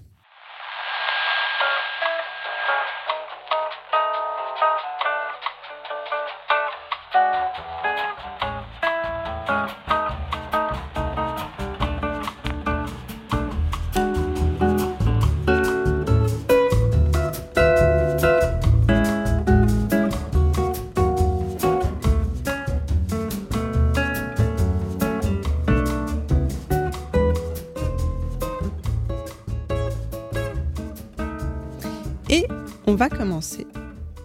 Alors, mon snack du jour, c'est un hommage. C'est un hommage à un homme dont je ne dirai pas le nom, mais qui se reconnaîtra, qui n'aime pas du tout les jeux vidéo, qui tolère à peine 5 minutes de Mario Kart, et encore si on ne lui jette pas trop de carapace. Un homme qui, malgré tout, a su trouver un phare dans la tempête, une lumière vidéoludique dans la nuit, en découvrant et en jouant à Saute Canton. Alors, moi je ne connaissais pas du tout Saute Canton. Et en préparant ma critique du jeu, je me suis rendu compte que c'était un des grands jeux du confinement et que tout, le monde en parlait depuis 2020. Voilà, n'hésitez pas à écouter la Pléiade pour les actus jeux vidéo les plus pointus du moment. Saut de Canton, donc, c'est un jeu accessible à toutes puisqu'il est sur Internet, il n'existe même pas d'appli. Le principe est simple, vous démarrez la partie dans une commune de France et vous devez rejoindre, via le moins de communes possible, la ville de plus de 50 000 habitants la plus proche. À chaque nouvelle ville, de nouveaux choix de direction vous sont proposés. Vous cliquez sur l'une d'entre elles et vous voyez où ça vous mène. En commençant par exemple une partie à Villy-le-Bouvray, j'ai ainsi pu rejoindre Annecy en seulement 5 étapes, rejoindre Lorient depuis Saint-Caradec-Trégomel en 7 étapes, ou encore joindre la Couillère puis Rennes en 8 étapes. Que d'aventure Merci donc à cet ami non-joueur qui se reconnaîtra pour ce voyage ludique dans nos belles régions de France et pour m'avoir aidé à confirmer que je suis vraiment une bille en géographie puisque je faisais tout à peu près par hasard. Voilà. Et on va continuer avec... Non, t'as une question? Non, Une je, remarque? je suis fasciné par Mais en vrai, j'en parle de manière un peu ironique, mais c'est assez addictif. C'est-à-dire que je, je moquais un peu de cette personne qui m'a dit « Waouh, j'ai découvert un jeu incroyable, c'est Saut de Canton ». Tu te prends un peu au truc. Mais il n'y a pas d'image, c'est pas greffé. Non, c'est un- écrit le nom de la commune, vraiment. pas- Et après, tu as une petite, euh, euh, une petite boussole qui t'indique que si tu vas au nord, tu peux rejoindre euh, euh, Chichi, euh, la Caracotte euh, ou euh, Gentilly, le Bois Joli. Et euh, au sud, tu peux aller à d'autres villes, à, à l'est. etc. Et donc, tu choisis la ville où tu vas. Et des fois, tu te retrouves, mais pendant 20 étapes, à aller que dans des bleds de genre 10 habitants. Tu te dis, mais c'est pas possible. Des fois, tu, es dans la diagonale du vide et, c'est infini. Et des fois, voilà, en, deux villages, tu te retrouves. euh, euh, bon, à Paris, c'est rare, mais dans une grosse ville. Oui, Aurélie. C'est réaliste, tout est vrai, les Ah distances. oui, bien sûr, c'est un vrai jeu. Alors, j'ai vu que des gens disaient que c'était un jeu qui avait été sponsorisé par le gouvernement. Euh, J'avoue que je n'ai pas réussi à, à prouver la véracité de cette information. Peut-être que c'est possible. En tout cas, le créateur du jeu, qui est Teddy Lern, euh, a fait plein d'autres jeux comme ça, euh, très basiques dans leur principe, mais euh, pareil, un truc où il fait voyager entre des catalogues euh, d'exposition. Donc je vous invite à aller voir sa, page web que je qu'on mettra en lien, je pense, sur la page de l'épisode où il a plein plein de d'autres jeux comme ça, un peu un peu débiles euh, d'approche, mais finalement euh, plutôt distrayants. On va continuer avec ton snack, Simon, et un retour à l'une de, tes sagas préférées. Et oui, c'était un rêve à réaliser. Mieux que Frankie et son restaurant. Niantic, les créateurs de Pokémon Go, nous offrent la chasse aux gros monstres dans la vraie vie. On retrouve donc euh, la même interface, une vue GPS de votre environnement, mais ce coup-ci, les monstres remplacent les Pokémon. Vous devez physiquement vous, app- vous approcher de chaque créature pour pouvoir les combattre. Et comme c'est le cas dans tous les Monster Hunter, récupérer les parties de ces monstres pour vous fabriquer des armes et armures toujours plus surpuissantes. Le jeu arrive vraiment brillamment à adapter le gameplay des jeux. Euh, bah, je je m'attendais un peu à voir un truc simple. Euh, ça commence simplement et en fait, ça devient extrêmement euh, précis et stratégique de construire la bonne arme pour aller taper le bon monstre qui habite euh, dans le quartier d'à côté, dans le désert, parce que tout est séparé en désert. En... Enfin, votre, votre quartier se transforme en Monster Hunter. Je trouve ça assez génial. Et vraiment, c'est un plaisir de traverser sa ville ou son quartier ou ce que vous voulez physiquement pour aller euh, on recherche des monstres, on dit ah il est là, il est dans, au milieu du jardin des plantes, mais le jardin des plantes est fermé, comment je vais faire? Je vais devoir attendre. Je vais devoir escalader la grille. je vais escalader la grille pour aller. C'est complètement débile, mais euh, voilà. Bon, le jeu est complètement gratuit, euh, p- mais vous demandera évidemment de payer si vous voulez plus de potions ou doubler vos récompenses. Mais globalement, pour y avoir joué quand même pas mal d'heures euh, là et marché pas mal, arpenté Paris depuis deux semaines, euh, le système économique est plus que correct et euh, largement jouable en gratuit. Et si vous êtes donc euh, pas allergique au fait de tuer des monstres en boucle, parce que c'est quand même ça que ça vous propose, et que vous aimez marcher, le jeu est fait pour vous. Et petite, euh, petite euh, attention, hein, euh, en traversant la rue, parce que euh, en fait, vous- ça va vous demander de combattre des, des monstres alors que vous êtes en train de traverser une rue au milieu du carrefour. Non mais c'est complètement débile. Non, mais je, sais, je sais pas combien il va y avoir de morts à cause de ce jeu, mais c'est, c'est- je suis un peu triste d'avance. Je- Voilà. Mais c'est très bien. Venu à pied à ma pendaison Je- crémaillère. tu sais que C'était je- pour trucider Ah, des monstres sur je le ne chemin. prends plus le métro. Je, je fais des deux heures de marche pour aller. Mais il n'y a pas un crossover à faire entre Saut de Canton et. euh, et- Saute monstre. Euh, si, mais c'est là, ça, oui. Hunter je ça s'appelle, euh, ça s'appelle le chemin de Compostelle et non, c'est un peu plus long. Et tu blaguais sur les, les décès et tout, mais il faut pas oublier que, mon- euh, que Pokémon Go, c'est le jeu qui a provoqué le plus de décès à, à l'heure actuelle. hein. donc c'est c'est pas de la rigolade quoi sur la sécurité. faut Ouais, vraiment faire que attention. quoi. Pokémon Go, c'était un, un gameplay de tour par tour où tu lançais euh, euh, des, des Pokéballs à l'arrache. Là, ça te demande quand même de, de, de cliquer un peu frénétiquement sur ton, télé, sur ton téléphone pour battre des gros monstres. Je pense vraiment qu'il va y avoir des morts. C'est attention quand même, hein, les, les amis. Pokémon Go avait aussi fait sortir plein de gens dans les parcs et tout pour se retrouver. Là, On parlait au passé, mais euh, c'est pas un jeu du passé. c'est- hein. c'est vrai Ah. Vrai, mais Ouais. c'est moins un effet de mode qu'à un moment où il y avait vraiment des, des hordes de gens au téléphone à la main. Et là, vous pouvez jouer à plusieurs, et c'est très rigolo. J'étais à OAL tout à l'heure, et on s'est retrouvé à quatre à combattre un monstre. euh, On se voyait un peu de loin, genre, on se regardait un peu du coin de l'œil. Ouais, je sais que c'est toi. c'est vraiment rigolo. Voilà, faites des lines, mais en vrai, Ah, en fait, IRL, euh, quoi. quand, quand tu, tu choisis le monstre que tu vois sur ton, sur ton écran, et là, tu dis euh, recharger d'autres joueurs. Et là, tu regardes autour de toi et tu vois les mecs qui font. C'est Ah un délire. Ça, c'est ouf. Ah, c'est rigolo. François, tu vas garder la parole pour nous parler toi aussi de ton snack. Je ne sais pas du tout ce Ah que oui. c'est. Voilà, Moi, c'est ça va une être moins drôle. surprise, ça va être moins euh, drôle, je vous dis tout de suite. Niasne, c'est un jeu des développeurs russes Alexandre Ignatov et Ilya Madzo, sorti sur PC et Mac le 29 août de cette année. Dans cette bizarrerie ludique, on se promène de nuit dans les années 90 dans une petite ville russe du nom de Niasne, donc, qui veut dire trouble, pas clair. L'endroit est délabré, froid, réaliste, il n'y a pas grand chose à faire à part boire, se droguer, écouter de la musique trans à s'en rendre sourd et caresser des rats. Des couloirs bizarres, une discothèque, des bars enfumés, des bars de rire, de pochetrons, des bars d'immeubles. Toute la zone sombre et triste est divisée par une route avec des voitures qui passent rarement et de coule de la mauvaise musique qui n'entache pas notre envie d'évasion. On ne rêve que d'être ailleurs et les habitants ne nous donnent pas particulièrement envie de rester. Entre les filles qui nous font comprendre qu'on est nuls, à être toujours coincés ici pendant que d'autres ont réussi à trouver du taf dans les grandes villes, en fumant à gare dans les décharges ou sous, c'est selon votre envie mais c'est encore plus compliqué. On croise que des gens perdus, de terrains vagues en parking bétonné.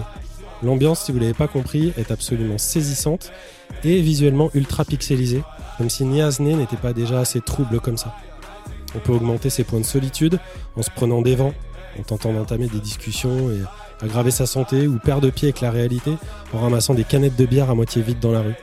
On peut aussi se faire prendre sa tension dans une pharmacie, histoire d'aller un peu mieux. Bref, vous l'aurez compris, c'est la réelle déprime et une expérience à ne pas mettre entre vos mains si vous avez déjà un peu le boost dans cette rentrée. Un bus déglingué rempli d'enceintes de techno s'arrête à la station et nous permet enfin de nous échapper. Il nous dépose en ville où c'est pire. On doit se démerder et tout le monde s'en fout. Alors pourtant, alors que notre existence semble racler le fond d'une ruelle peuplée de détritus, on aperçoit une lueur là où on s'y attendait le moins, presque de la beauté. Vous l'aurez compris, Niasne, c'est peu ordinaire, c'est troublant, c'est différent et donc c'est intéressant.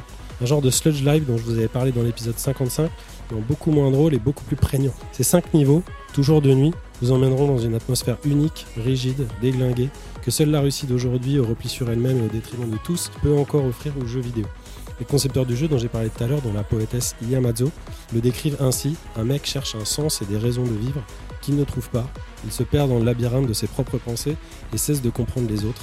Il fume beaucoup et se détruit.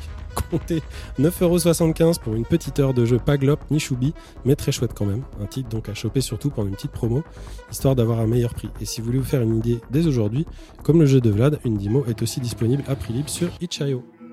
J'aime bien ce contraste entre ton, sujet et ton snack. C'est deux, deux, deux salles, deux ambiances. Et on va maintenant passer au dernier segment de cette émission, à savoir les quartiers libres, nos super recos jeux vidéo.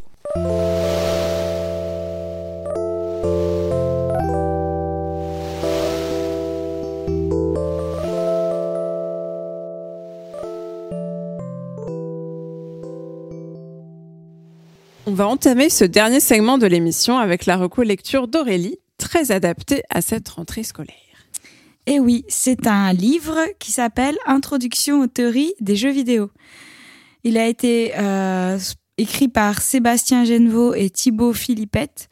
Euh, j'ai eu un petit bug sur le écrit par, parce qu'il y a beaucoup, beaucoup plus d'auteurs que ça dans le livre, mais en tout cas, sur la première page, ceux qui sont cités. Euh, c'est un, un énorme livre qui, en gros, est fait un résumé de plein de pistes de travail et de recherche sur le jeu vidéo.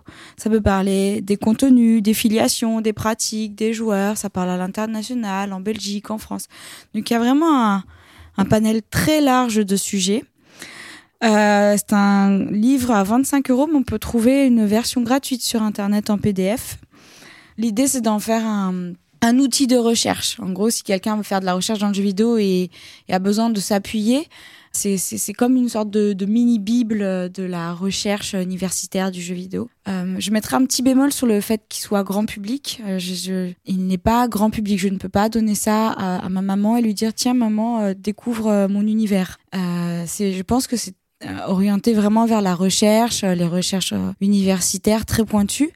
Euh, à chaque chapitre, il y a un petit résumé qui très bien fait, qui va résumer les dix pages euh, du chapitre en une page avec vraiment euh, en gras les infos importantes et une bibliographie très complète. Donc, si un sujet nous intéresse, chaque euh, partie du livre va avoir sa bibliographie qui nous permet euh, d'étudier le sujet. Euh, oui. Ouais, je voulais juste être précis sur la pagination. Tu as dit qu'il était énorme. hein. T'as pas dit combien de pages euh, Parce il que j'ai oublié, honnêtement. On peut le regarder là, mais. euh, Je veux juste préciser que l'éditeur nous avait envoyé euh, un livre. Donc euh, merci à lui parce que c'est pour ça qu'on en parle et qu'on a pu euh, l'avoir euh, cet été. Et rappeler aussi euh, que Sébastien Genevaux. 157. Merci, donc c'est quand même un gros livre. Que Sébastien Genevaux, on l'avait eu en interview à l'occasion de la sortie de son jeu In My Heart, dont on avait fait une interview sur notre, sur notre chaîne YouTube. À toi, Béné, quel est ton quartier libre Alors, en fait, moi, mon quartier libre, c'est pas du tout ce que j'avais prévu. Donc, pour une fois, je ne l'ai pas écrit euh, parce que j'avais prévu de vous parler de du groupe euh, de punk Poésie Zéro et de la chanson Technoflick que j'écoute euh, en boucle en ce moment. Je vous invite du coup quand même à l'écouter, mais je ne vous en parlerai pas plus puisque aujourd'hui j'ai acheté non pas une BD, mais le, le livre du prophète. Le livre du prophète Xavier Bouissou, quand même un prophète de la bande dessinée qui s'appelle Le Livre Oracle. Dans le livre Oracle, donc une très euh, chouette petite BD parue aux éditions de 2024, Xavier Bouissou nous livre 26 visions du futur, très diverses, certaines vraiment certaines complètement foutraques, certaines qui font réfléchir. Il y en a où Philippe Etchebest devient président de la République. Il y en a, euh, on a une console directement greffée dans les paupières. Il y en a où on a des emojis affichés dans les yeux. Bref, tout est super, à chaque fois euh, décrit en dix vignettes avec des dessins faussement naïfs et des textes euh, vraiment hilarants. Et j'ai choisi de vous en lire un petit extrait. Euh, voilà, je vais vous lire une de ces prophéties. Vous n'avez pas les, les images, donc j'espère que ça ira, mais je pense que oui. Les hommes rêves sont les continuateurs d'un ancien art de l'ère des écrans, les jeux vidéo. Il y a bien longtemps que ceux-ci ont disparu, bien sûr. Mais certains d'entre eux, sans doute les plus marquants, ont survécu grâce à la culture orale sous la forme de légendes interactives. Le chevalier est mourant. Il parle d'une voix calme. Oh, vous n'êtes pas une carcasse, n'est-ce pas? Non, monsieur. Chaque homme rêve connaît un seul jeu, jusqu'au moindre recoin. Grâce à cette somme de détails, il peut faire vivre au jeu une aventure très fidèle au jeu d'origine. Donc là, sur la vignette, on a un spécialiste de Zelda Breath of the Wild, un spécialiste d'Animal Crossing, un spécialiste de Metal Gear Solid 3. Tyrannis l'Ancien sait le jeu Dark Souls à la perfection, de sa carte à son système de combat. Pourtant, il est bien trop jeune pour y avoir joué lui-même. Le démon Capra frappe avec son épée droite, tu tombes à terre et perds 98 PV. Roulade à gauche, boire fiole d'estus. Le démon frappe à nouveau et achève ta barre de vie, vous êtes mort. C'est son maître, Knaus l'aveugle, qui lui a enseigné le jeu il y a bien longtemps. Tyrannis l'ancien aussi est aveugle, la plupart des hommes rêves le sont. Ils ne sont ni vraiment dans notre monde, ni tout à fait dans l'autre, celui des idées, des images et des rêves. Ils sont un phare de connaissance, une fragile petite bougie qui brille seule dans la nuit des âges.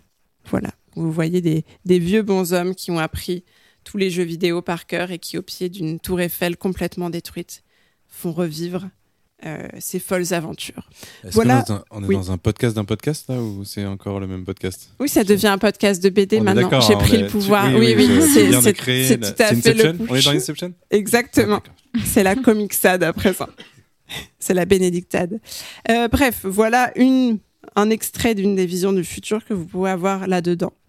Euh, je vous conseille cette BD qui n'est pas du tout parue aux éditions Delcourt, donc aux éditions 2024, comme je le disais, que vous pouvez acquérir pour la somme de 16 euros. Voilà.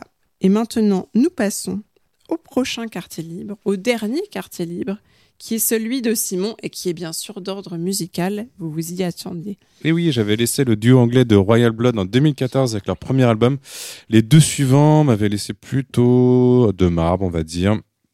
Et c'est vraiment avec une surprise, euh, vraiment, j'adore ce que j'ai découvert, euh, puisque le, leur dernier album, euh, Back to the Water Below, euh, qui est sorti début septembre, est vraiment une merveille de pop rock, assez loin du rock très punchy des débuts. Autre nouveauté, un troisième larron, bien étoffé, parce que c'est vraiment un duo à la base, ils sont que deux et ils arrivent à faire des trucs de fou à deux. Et ben là, ils ont quand même invité un pote qui a son gros synthé old school, qui sonne, euh, qui donne vraiment une nouvelle dimension au, groupe, qui sonne, ça sonne complètement différemment de ce que vous aviez euh, l'hab- l'habitude d'entendre avec euh, Royal Blood, mais vous retrouvez évidemment la voix, le- la grosse euh, guitare qui tâche, euh, la grosse basse guitare qui tâche, etc. Mon seul reproche, évidemment, c'est que l'album est beaucoup trop court, mais c'est vraiment le prix à payer quand on est face à 10 morceaux presque parfaits. Très bien. Et sur cette note, c'est le cas de le dire. C'est quelle note? Le La? Le, le, le mi, Mi c'est le, mi mineur. C'est le Mi On est sur un mi mineur et donc ce mi mineur nous emmène à la fin de la 66e émission. Voilà, plus que 600 et ce sera l'émission de Satan. Avant de se quitter et de vous laisser retrouver les joies du Zoom et des colliers en trombone, les remerciements d'usage à la super équipe de la Pléiade tout d'abord, toujours au top. Merci donc à nos chroniques heureuses, Ariane, Simon, Vladimir, Aurélie, François et pour une fois Thibaut, qui est aussi notre Master Chief sur l'émission. Bénédicte Ouh Merci aussi à Calden pour son aide sur la communication de la Pléiade. Euh, D'ici le prochain épisode, n'oubliez pas de nous suivre sur les réseaux sociaux, Twitter, Facebook, Instagram, Discord, on est partout. Euh, si vous aimez nous entendre blablater chaque mois, vous nous laissez plein d'étoiles sur votre appli de podcast favorite. Ça nous fait plaisir, ça nous permet aussi de recruter, tout le monde est content. Euh, et je vous rappelle que vous pourrez bientôt retrouver l'interview de Julien Moya pour Chance of Scénar sur notre chaîne YouTube. Merci enfin à vous, chers auditeurs. On se quitte sur Back to the Water Below. Non, ça, Ça, c'est le titre de l'album. Quel est le titre de la chanson, s'il te plaît? Je l'ai mis, je- c'est c'est Waves. C'est Waves. Waves. Voilà. Bah, Il y avait de l'eau dans les deux, donc j'ai confondu. De Royal Blood. À bientôt dans vos oreilles et dans nos cœurs. Ciao tout le monde. Bye, à bientôt, merci. prochain.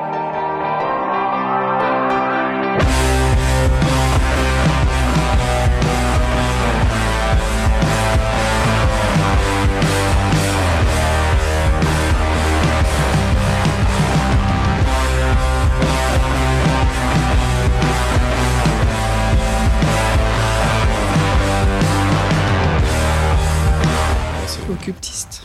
ouais, C'est où occultiste? C'est pas une classe? Si. Une classe s'appelle Oculiste. C'est ceux qui font les lunettes. Il se balade C'est vrai. partout avec ses petits appareils. Ils ont un grand. Atoll, les opérations. Avec plein de paires de lunettes. Ils sont nus dessus. Voilà. les imperméables. Comme ça, Dès ils que sont t'achètes un truc, Ils et n'ont qu'un oculistes à la habit. C'est euh, C'est l'empire c'est leur paire de lunettes. Et dès que C'est t'achètes un de truc, t'en as un gratuit. C'est euh, tout est en double. de soleil. dès que t'as-